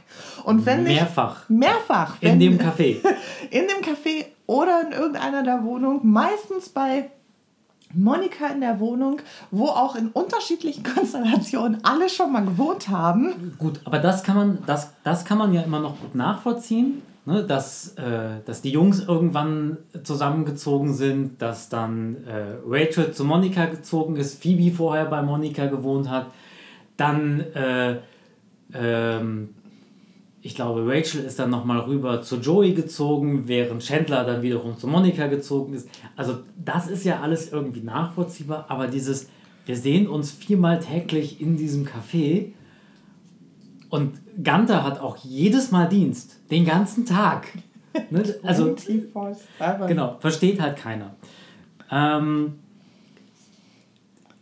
es gibt, ähm, was, was ich an Friends sehr bemerkenswert damals fand und dann auch beim zweiten oder dritten Mal gucken, für die Sitcoms, die ich damals gesehen habe, fand ich, dass da viele relativ ernste und moderne Themen behandelt wurden. Also wenn man sich das nochmal vor Augen führt, die ganze Geschichte fängt damit an, dass Rachel ihren Mann am Altar stehen lässt und Ross wiederum ist von seiner Frau verlassen worden, weil sie entdeckt hat, dass sie eigentlich lesbisch ist. Und das ist so ein bisschen der Einstieg in die Grundgeschichte. Und dann gibt es halt noch sowieso einen Charakter mit einer äh, dunklen Backstory, also Phoebe, die auf der Straße gelebt hat, deren Mutter sich irgendwie umgebracht hat, natürlich alles überinszeniert. Aber die, die Serie hatte immer irgendwie den Mut, so ähm, ernstes ernste, Zeitgeschehen äh, unfassbar lustig zu verpacken. Genau. Oder ist mir auch gerade noch mal eingefallen, das Verhältnis von Chandler zu seinem äh, äh, schwulen Vater. Ne? Also die ja auch, äh, er ist ja Scheidungskind, weil äh, sein Vater was mit dem Poolboy angefangen hat oder hatte die Mutter nachher was mit dem Pool. Auf jeden Fall ist der, ist der Vater dann ja in diese äh, Drag- und Entertainer ähm, quasi abgedriftet, was, was ja auch total zumindest für uns auf dem Dorf modern war, selbst zu der Zeit, sage ich jetzt mal. Oder zumindest kontrovers war. Also ich glaube, dass New York zu der Zeit war noch viel, ähm, da, das hatte noch viel spannendere Themen, die in anderen Serien auch nochmal aufgerufen werden. Ähm, nichtsdestotrotz war es tatsächlich ähm, in den späten 90ern und über die 2000er Jahre etwas von, es hatte was von Großstadt, es hatte was von äh, Familie ja. auf, auf eine neue Art und Weise. Also das macht das, das, was tatsächlich in diesem Pitch, den ich gerade vorgelesen habe, irgendwie zusammengefasst ist, das ist so das Gefühl, was jeder, glaube ich, nachvollziehen kann. Ne? Also da hat sich jeder, egal ob er in New York und in den USA gelebt hat, mit identifizieren können. Dieses Gefühl von, ich suche meinen Platz, das ist was, was, ähm, was allgegenwärtig war, was, was, was, die, was, was Menschen einfach gut nachvollziehen können. Ich glaube, deswegen war Friends auch einfach so erfolgreich. Das Thema hat einfach sehr, sehr gut funktioniert. Ja. Also ich war zwar deutlich jünger zu der Zeit, aber ich stelle mir das zum Beispiel vor, wenn man das damals gesehen hat und gerade äh, ein Studium in einer neuen Stadt begonnen hat, dann äh, hat man sich das auf jeden Fall für sein eigenes Leben auch gewünscht, äh, solche Beziehungen zu Menschen aufzubauen oder sich so einen Freundeskreis aufzubauen, äh, wo man wirklich mit irgendwie sechs Leuten so dick ist, dass man sich äh, viermal am Tag im Café trifft. Ja. Und? Vor allem, wie viel Geld müssen die gehabt haben? Wenn man sich mal überlegt, was so ein Kaffee in New York kostet, auch in den 90ern und 2000ern, Gut. haben die da echt viel Geld gelassen. Man muss halt dazu sagen, dass bis auf Rachel am Anfang, gut, Monika, nee, also eigentlich hatten auch alle, bis auf Ross,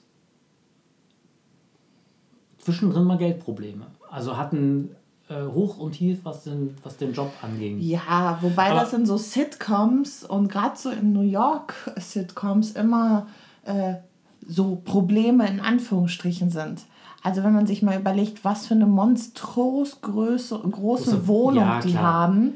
Ähm, also die müsste weit über Tausende von, von Dollar kosten. Also das wird sich niemand leisten können und erst recht nicht, wenn er Geldprobleme Das- hat. Ähm, Das ist natürlich unrealistisch. Ja, klar, das stimmt. Aber es war zumindest auch immer Thema, ne? dass, dass Joey seine Rechnung nicht bezahlen konnte und Chandler ihm ausgeholfen hat oder sowas in der Richtung. Ähm, Was ich ganz lustig an Friends finde, das ist ja immer, äh, ich weiß nicht, ob ich das in diesem Kontext schon mal erwähnt habe, ich habe immer ein ganz, ähm, ganz gutes Auge für so äh, Kontinuitätsfehler und für Schnittfehler und für, äh, für allerhand von Sachen, die schief laufen beim Film. ja.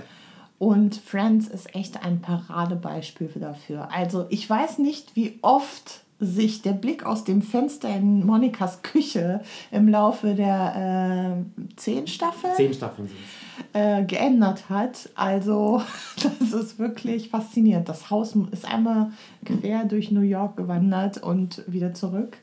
Ähm, Aber ich glaube, auch in einzelnen Episoden gab es oder gibt es sehr, sehr interessante, also gerade Anschlussfehler haben sie relativ häufig gemacht.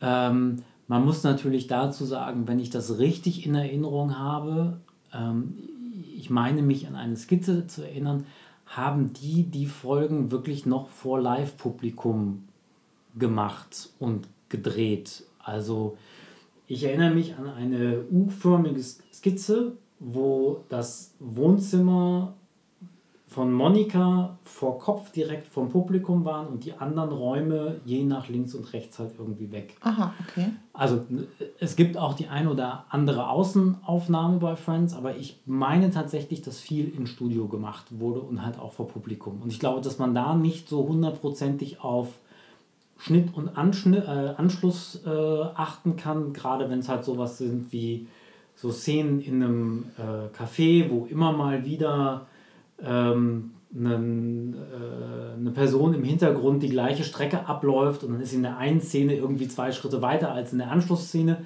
Ich glaube, das lässt sich da einfach nicht verhindern. Das ist anders als bei einem Filmprojekt an der Stelle. Mag sein. Ist ein bisschen was, was mich Ärgert, ich weiß. Da, da, da rollen sich die jetzt mal die, äh, die, die Fußnägel hoch. genau. Was ich auch noch spannend finde, weil du äh, eben How I Met Your Mother äh, erwähnt hast, ähm, neben Scrubs und How I Met Your Mother ist Friends und war Friends die erste Serie, wo man den ähm, Darstellern in ihrer Geschichte beim Erwachsenwerden zugucken konnte. Weil, weil alle drei Sitcoms sind irgendwie so Erwachsenwert-Sitcoms und du, ähm, Scrubs zum Beispiel, startest du ja im ersten Jahr, im ersten Medizinjahr und später sind die irgendwie fertige Ärzte, bla bla. Aber das, das hatte ich so auch nicht erlebt. Ich, ich glaube, es gibt andere Sitcoms in anderen Generationen, wo das auch so war, aber für mich war das die erste, wo ich die tatsächlich mit ihrem Leben begleitet habe. Und ich finde, das ist bei Friends auch sehr, sehr schön, dieses stetige Auf und Ab in den Geschichten. Viele sagen ja, Friends ist eine Seifenoper, keine Sitcom, eben wegen, weil es sich halt so viel um die Beziehung von äh, Ross und Rachel dreht und halt auch um Chandler und Monica.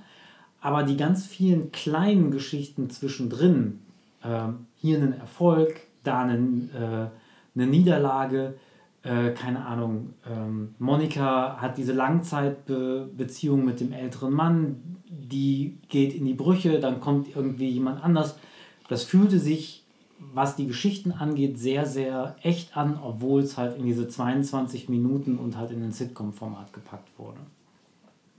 Ich habe noch zwei äh, ganz spannende Sachen zu Friends, die ich unbedingt loswerden möchte. Als wir Anfang des Jahres aufgrund mangelnder Alternativ. Alternativen uns dazu entschieden haben, einfach nur mal etwas zu schauen, was wir schon gesehen haben und uns Friends angeschaut haben, habe ich mich auch noch mal mit der Serie auseinandergesetzt, weil ich sie damals, als sie halt im Free TV lief, ähm, habe ich sie immer mal so wieder reingespült bekommen, aber nie bewusst geguckt. Ich habe ja im Gegensatz zu dir sowieso anders fern gesehen als du und mit weniger Kontinuität. Und ähm, ich habe mich dann damit auseinandergesetzt und ich habe mir, ähm, mir wurden dann auch einige YouTube-Videos reingespült und irgendwie, wenn man sich so mit dem Thema auseinandersetzt, bekommst du es natürlich auch auf allen Kanälen reingespült. Und ich habe eine ganz lustige Sache gesehen. Ich glaube, das war auch so ein YouTube-Video. Und da hat eine junge Dame sich aus äh, jeder Staffel ein Outfit rausgesucht mhm. und sich das in einer ähnlichen Art und Weise wieder zusammengestellt. In den meisten Fällen war es Rachels Outfit, ab und zu war Monika und ganz, ganz selten war es die durchgeknallte Phoebe. Und äh, das war wirklich interessant zu sehen, dass die Outfits auch heute funktionieren würden. Da haben wir uns beim Gucken auch drüber unterhalten. Ich, ich glaube, meine These war, die Outfits der Mädels ja, aber die Outfits der Jungs. Die kann nicht. man nur ironisch tragen. Ja, ich bin mir nicht sicher. Was ich auch ganz schön finde und ähm, es ist eins der wenigen Intros, das ich neben Game of Thrones ähm, mir wirklich immer ganz angucke und ertragen kann. Eigentlich bin ich immer so ein Fan von so, so, so Mikro-Intros, wo irgendwie nur mal kurz das Logo gezeigt wird mit einem kleinen, äh, mit einer kleinen Tonalität und das war's. Ähm, bei Friends ist es einfach so, dass man sofort mitsingen muss und sofort mitgroovt und, äh, und mitschnippt und ähm, headbangt und hast du nicht gesehen. Ähm, ich liebe das Friends-Intro, ähnlich wie das von Game of Thrones.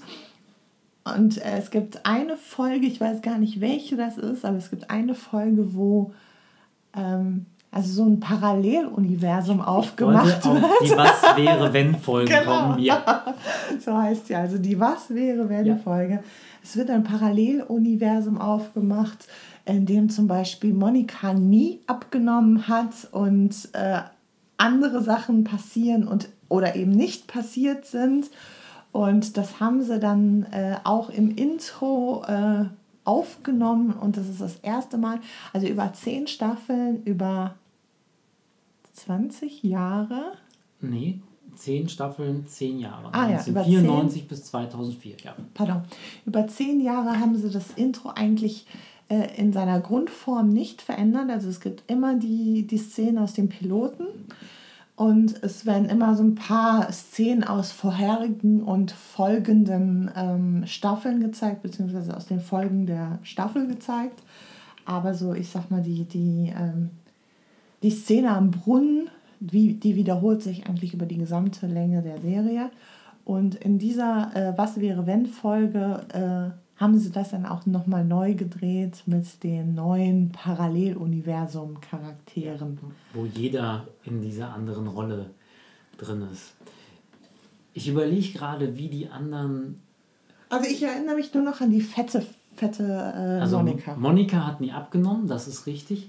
Phoebe war einem Broker, der sich zu Tode gearbeitet hat. Ja, ja, sie hat immer so ein, so ein sie hat so mit das erste Handy und irgendwie ja. ständig einen Laptop dabei, so ein Monster. Und Ross war der, nee, äh, Chandler war der totale Schluffi. Ich glaube, der war Gagschreiber in dem Paralleluniversum. Aber ein nicht erfolgreicher. Nee, ein ne? nicht erfolgreicher.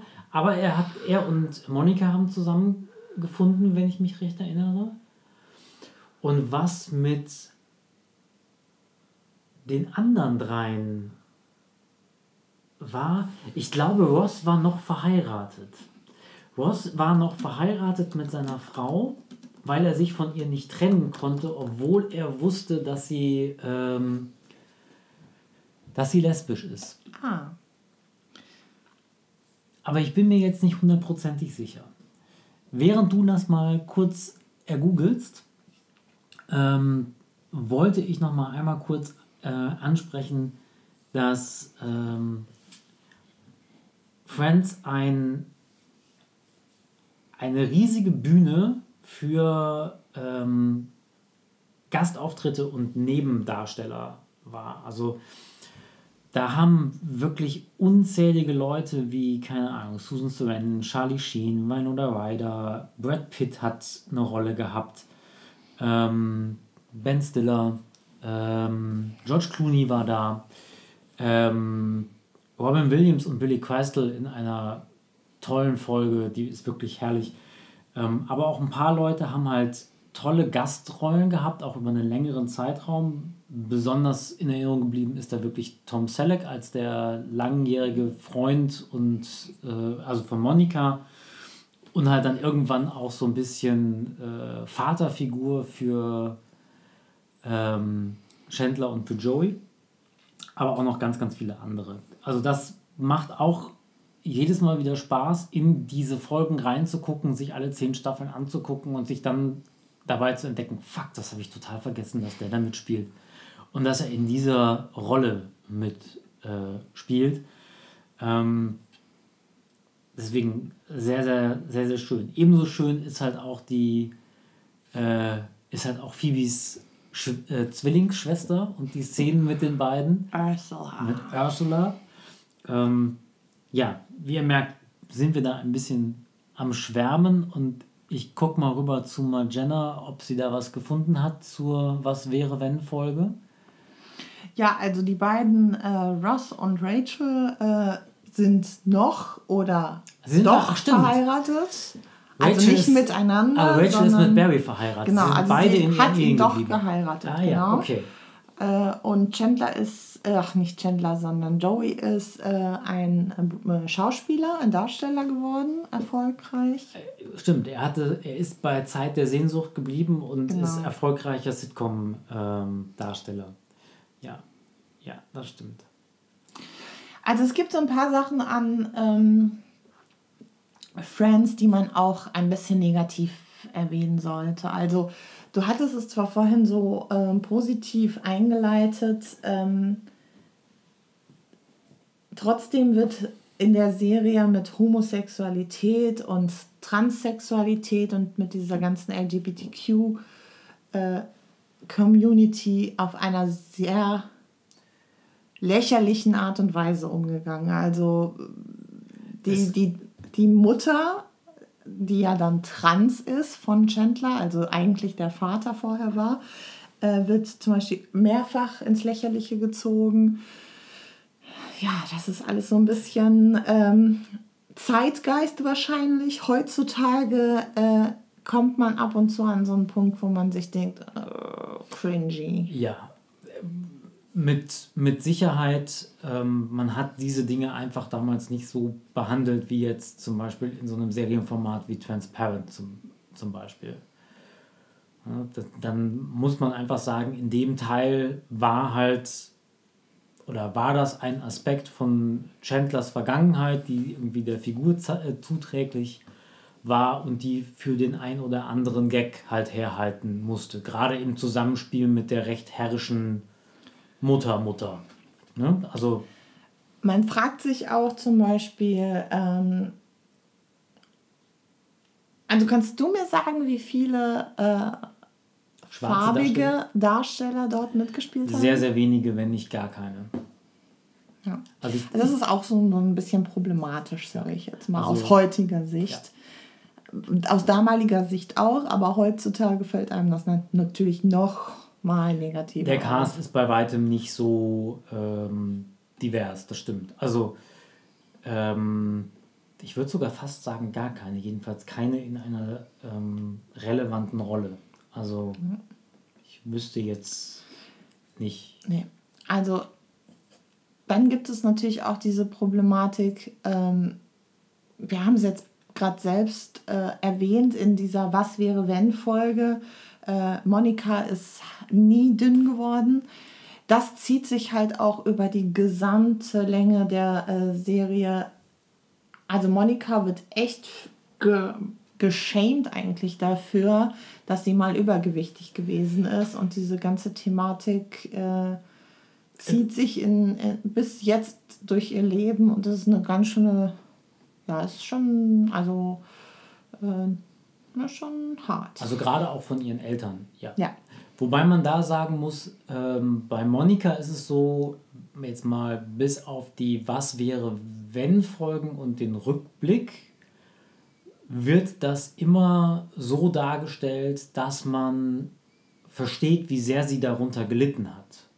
Ja, es ist jetzt nicht so, dass da über ihr Dicksein wirklich Witze gemacht werden, sondern wenn Gags gemacht werden, dann werden halt die, die Eltern zum Beispiel häufig ins Lächerliche gezogen, überspitzt dargestellt werden, wie sie sie halt triezen. Ja, also da ist jetzt mal im Vergleich zu dieser ähm, Transgender-Thematik tatsächlich ein, Unterschied festzustellen. Aber natürlich ist auch das auf einer sehr, sehr flachen, auf einem flachen Humorebene. Und auch wenn du dir die ganzen Joey-Geschichten anschaust, das komplette Frauenbild von Joey ist über, ich sag mal, fast ja. zehn Staffeln höchst äh, äh, frauenverachtend, bis zu dem Zeitpunkt, wo er dann mal Gefühle für jemanden entwickelt. Ja. ja. Nichtsdestotrotz. Was ist dein Lieblingscharakter? Oh, das ist ähm, relativ einfach zu beantworten, Chandler. Mhm. Weil Chandler so schrullig ist, so durchgeknallt ist und weil Chandler halt diesen ähm,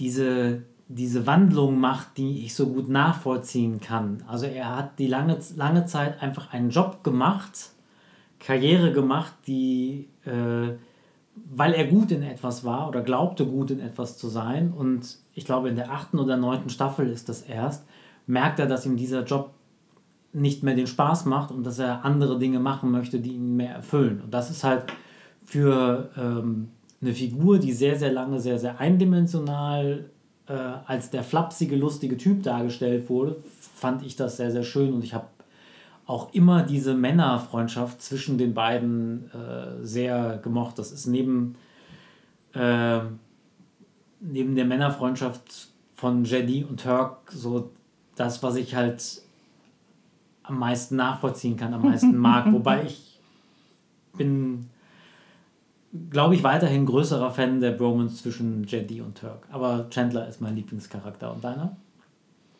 Was glaubst du? Ähm, ich glaube Phoebe. Natürlich. Phoebe ist einfach so wunderbar schräg und irgendwie, keine Ahnung, sie ist. Äh irgendwie nicht von dieser Welt. So, sie macht ja. sich Gedanken über Sachen und, und handelt absolut konträr und, und äh, sie ist super schräg und du hast es vorhin gesagt, obwohl sie eigentlich eine so harte Vergangenheit hat, ist sie irgendwie auf eine Liebe volle Art verquer und trotzdem nett. Und ja. ich finde, muss ich tatsächlich sagen, so, dass die anderen eigentlich alle. Also ich finde, manchmal sind die anderen echt nicht nett zu, zu Phoebe und die ist irgendwie so ein bisschen so die Außenseiterin in dieser ganzen Konstellation.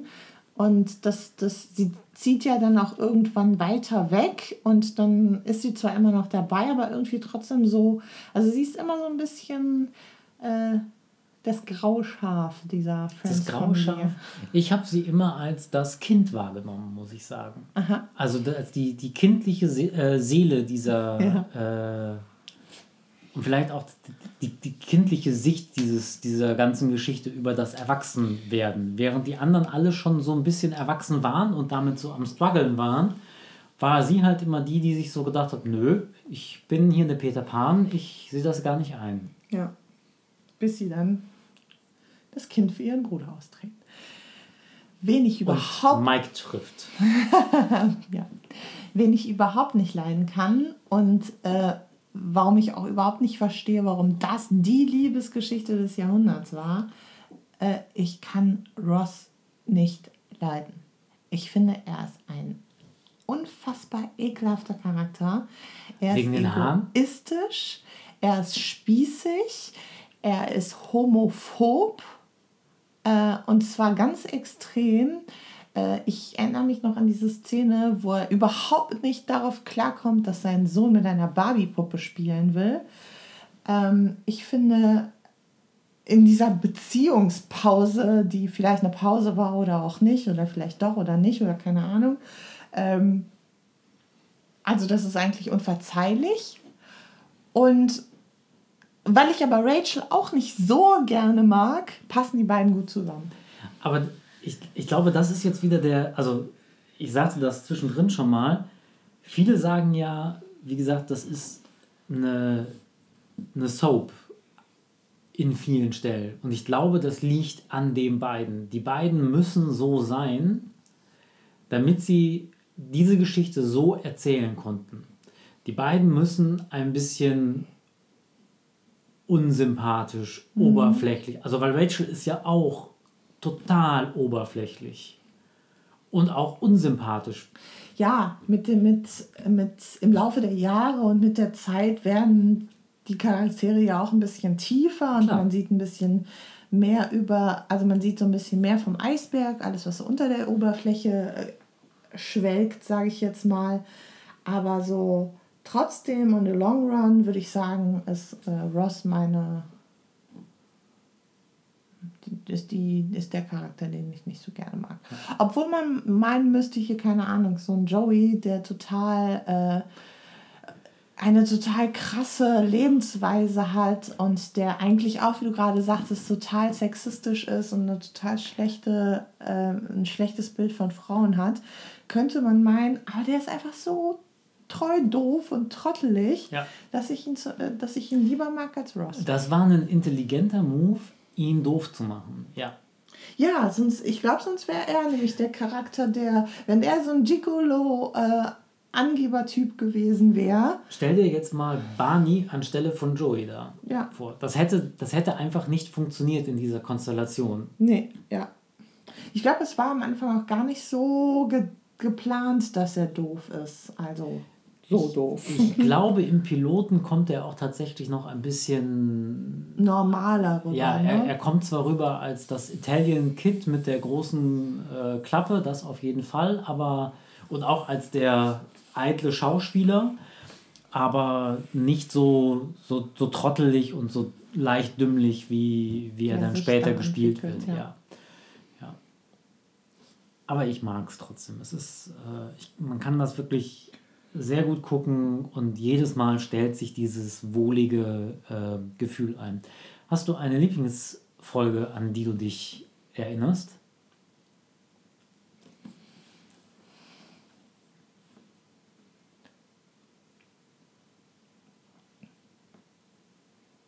Mm, so spontan nicht, nein. Es gibt viele ähm, Szenen, die mir sofort in den Sinn kommen und viele äh, Momente, aber ich glaube, ich kann das nicht an einer Folge mhm. festmachen. Mhm. Du? Ähm, ich glaube tatsächlich, also ich, ich liebe diese Was wäre wenn Folgen und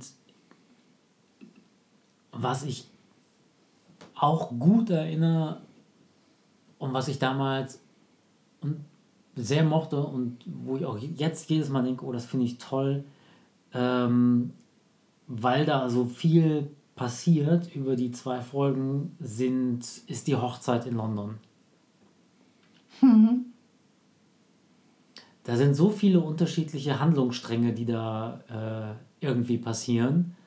Also, wenn man sich das mal vor Augen führt, ne? also Phoebe, die die ganze Zeit im Apartment sitzt und mit allen telefoniert, Rachel, die sich auf den Weg macht, die Geschichte mit der Kirche, Ross sagt den falschen Namen, Chandler und Monika finden zusammen, Joey findet das raus und darf es niemandem sagen.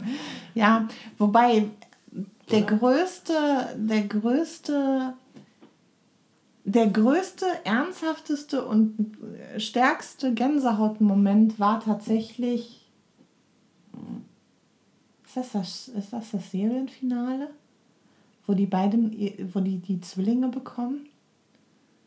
Also Monika und Chandler können ja keine Kinder bekommen und Ja. adoptieren dann, beziehungsweise äh, haben einen Deal mit einer Leihmutter Ja. oder einer Mutter, die ihre Kinder, die das Kind nicht behalten möchte. Ja. Und bei der Geburt stellt sich dann heraus, dass das Zwillinge sind. Und das ist ein krasser Moment, wie die beiden da auf die beiden Babys reagieren. Äh, da Das kann ich mich nicht dran erinnern. Das schöne muss Szene. irgendwie später in der zehnten Staffel sein. Ähm, aber das erinnert mich jetzt wiederum an die Folge mit dem Heiratsantrag.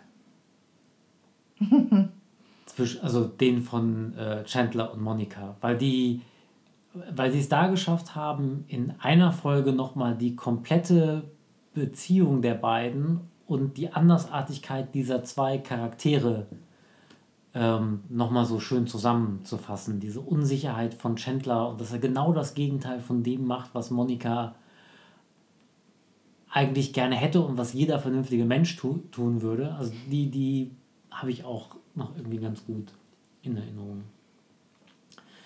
Ja. Friends. Verrückt. Wird man sich gerne nochmal angucken. Man hätte. Wobei ich ein bisschen Angst davor hätte, vor einer Reunion.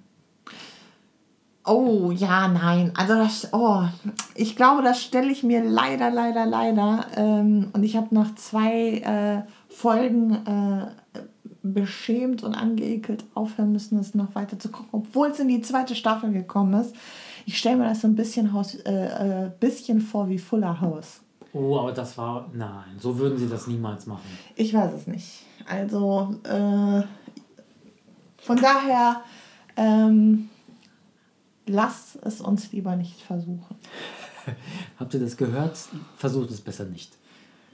Vor allem Monika hat sich mittlerweile echt so viel Botox in die Fresse gespritzt. Äh, da ist auch nicht mehr viel mit Schauspiel und so. Sie ne? sieht, ja, das stimmt. Das, ähm, das, das sieht wirklich nicht mehr gut aus. Wobei sie zwischendrin echt ein paar gute, ernstere, härtere Rollen hatte. Also sie hat in irgendeiner anderen Serie, da war sie Verlegerin von so einem Gossip ähm, äh, Magazin. Da hat sie eine ganz harten, einen ganz harten Charakter äh, gespielt. Da fand ich sie richtig gut drin. Also Ja, da muss sie wahrscheinlich auch nicht so viel Mimik einsetzen. wahrscheinlich. Aber immerhin hat sie noch mehr Mimik als Jennifer Aniston. Das ist, du hast das nicht so gut nachgemacht wie Frau Passmann. Ich krieg, den, ich krieg das Geräusch auch nicht hin. es, es war auf jeden Fall irgendein Ausdruck der Verwunderung, der Ja, ja. den Aniston. Ausdruck von Verwunderung nicht, nicht wert ist. Den einzigen, den ich gerne sehen würde, ist Joey. Nein. Äh, doch. Ja, darfst du gerne. Es gibt zwei, äh, zwei Staffeln Joey. Der hatte ja seine Nachfolgeserie nach Friends. Ja, das funktioniert nicht. Wie möchtest du ihn denn dann sehen, wenn nicht als Joey? Ich möchte ihn einfach so angeeldert sehen. Ich glaube, er ist gut angeeldert. Vielleicht. Man weiß es nicht. Er ist auf jeden Fall jetzt grau. Und ich glaube, Phoebe ist auch noch immer toll. Von der hat man, glaube ich, nie wieder was gehört, oder? Äh, doch, die hat ähm, auch weiterhin Komödien gespielt. Ich habe sie auch in ein, zwei tollen Rollen noch gesehen.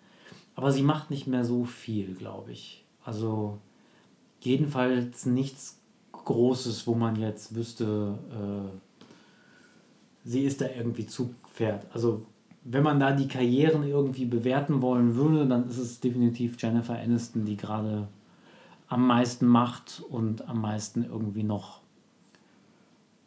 Aufmerksamkeit auf sich zieht.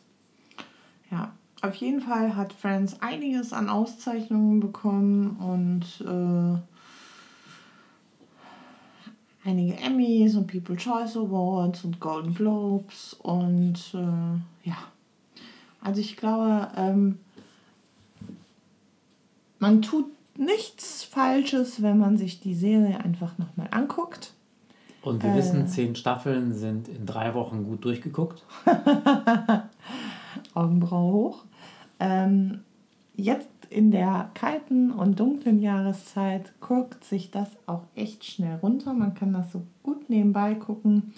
Ähm, ich finde, das ist auch eine Serie, die ähm, irgendwie ganz gut gealtert ist. Also man, wie du, wie du einleitend sagtest, man hat direkt so ein wohliges Gefühl und es passt alles und es sieht irgendwie nicht falsch aus. Ja. Also klar gibt es irgendwie so einen Sprung. Die ersten zwei Staffeln und vor allen Dingen der Pilot, da hat man das Gefühl, oh, das war aber verdammt lang her. Und äh, wenn man dann aber mal so in der dritten Staffel angekommen ist, dann fühlt sich das auch schon gar nicht mehr so weit weg an. Ja. Ja.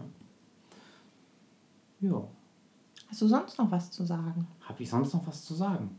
Ähm, nee, wie immer packen wir euch äh, Links zu den Themen, zu den Spielen, zu dem Escape Room unter die Folge.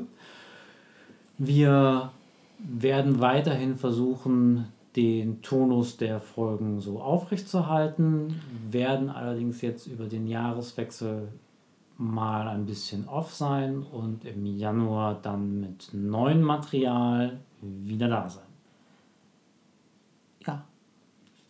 ja. Folgt uns bei Instagram, gibt uns Tipps und Wünsche. Wir haben ja hier so eine kleine Liste an Sachen, die, die wir abarbeiten werden.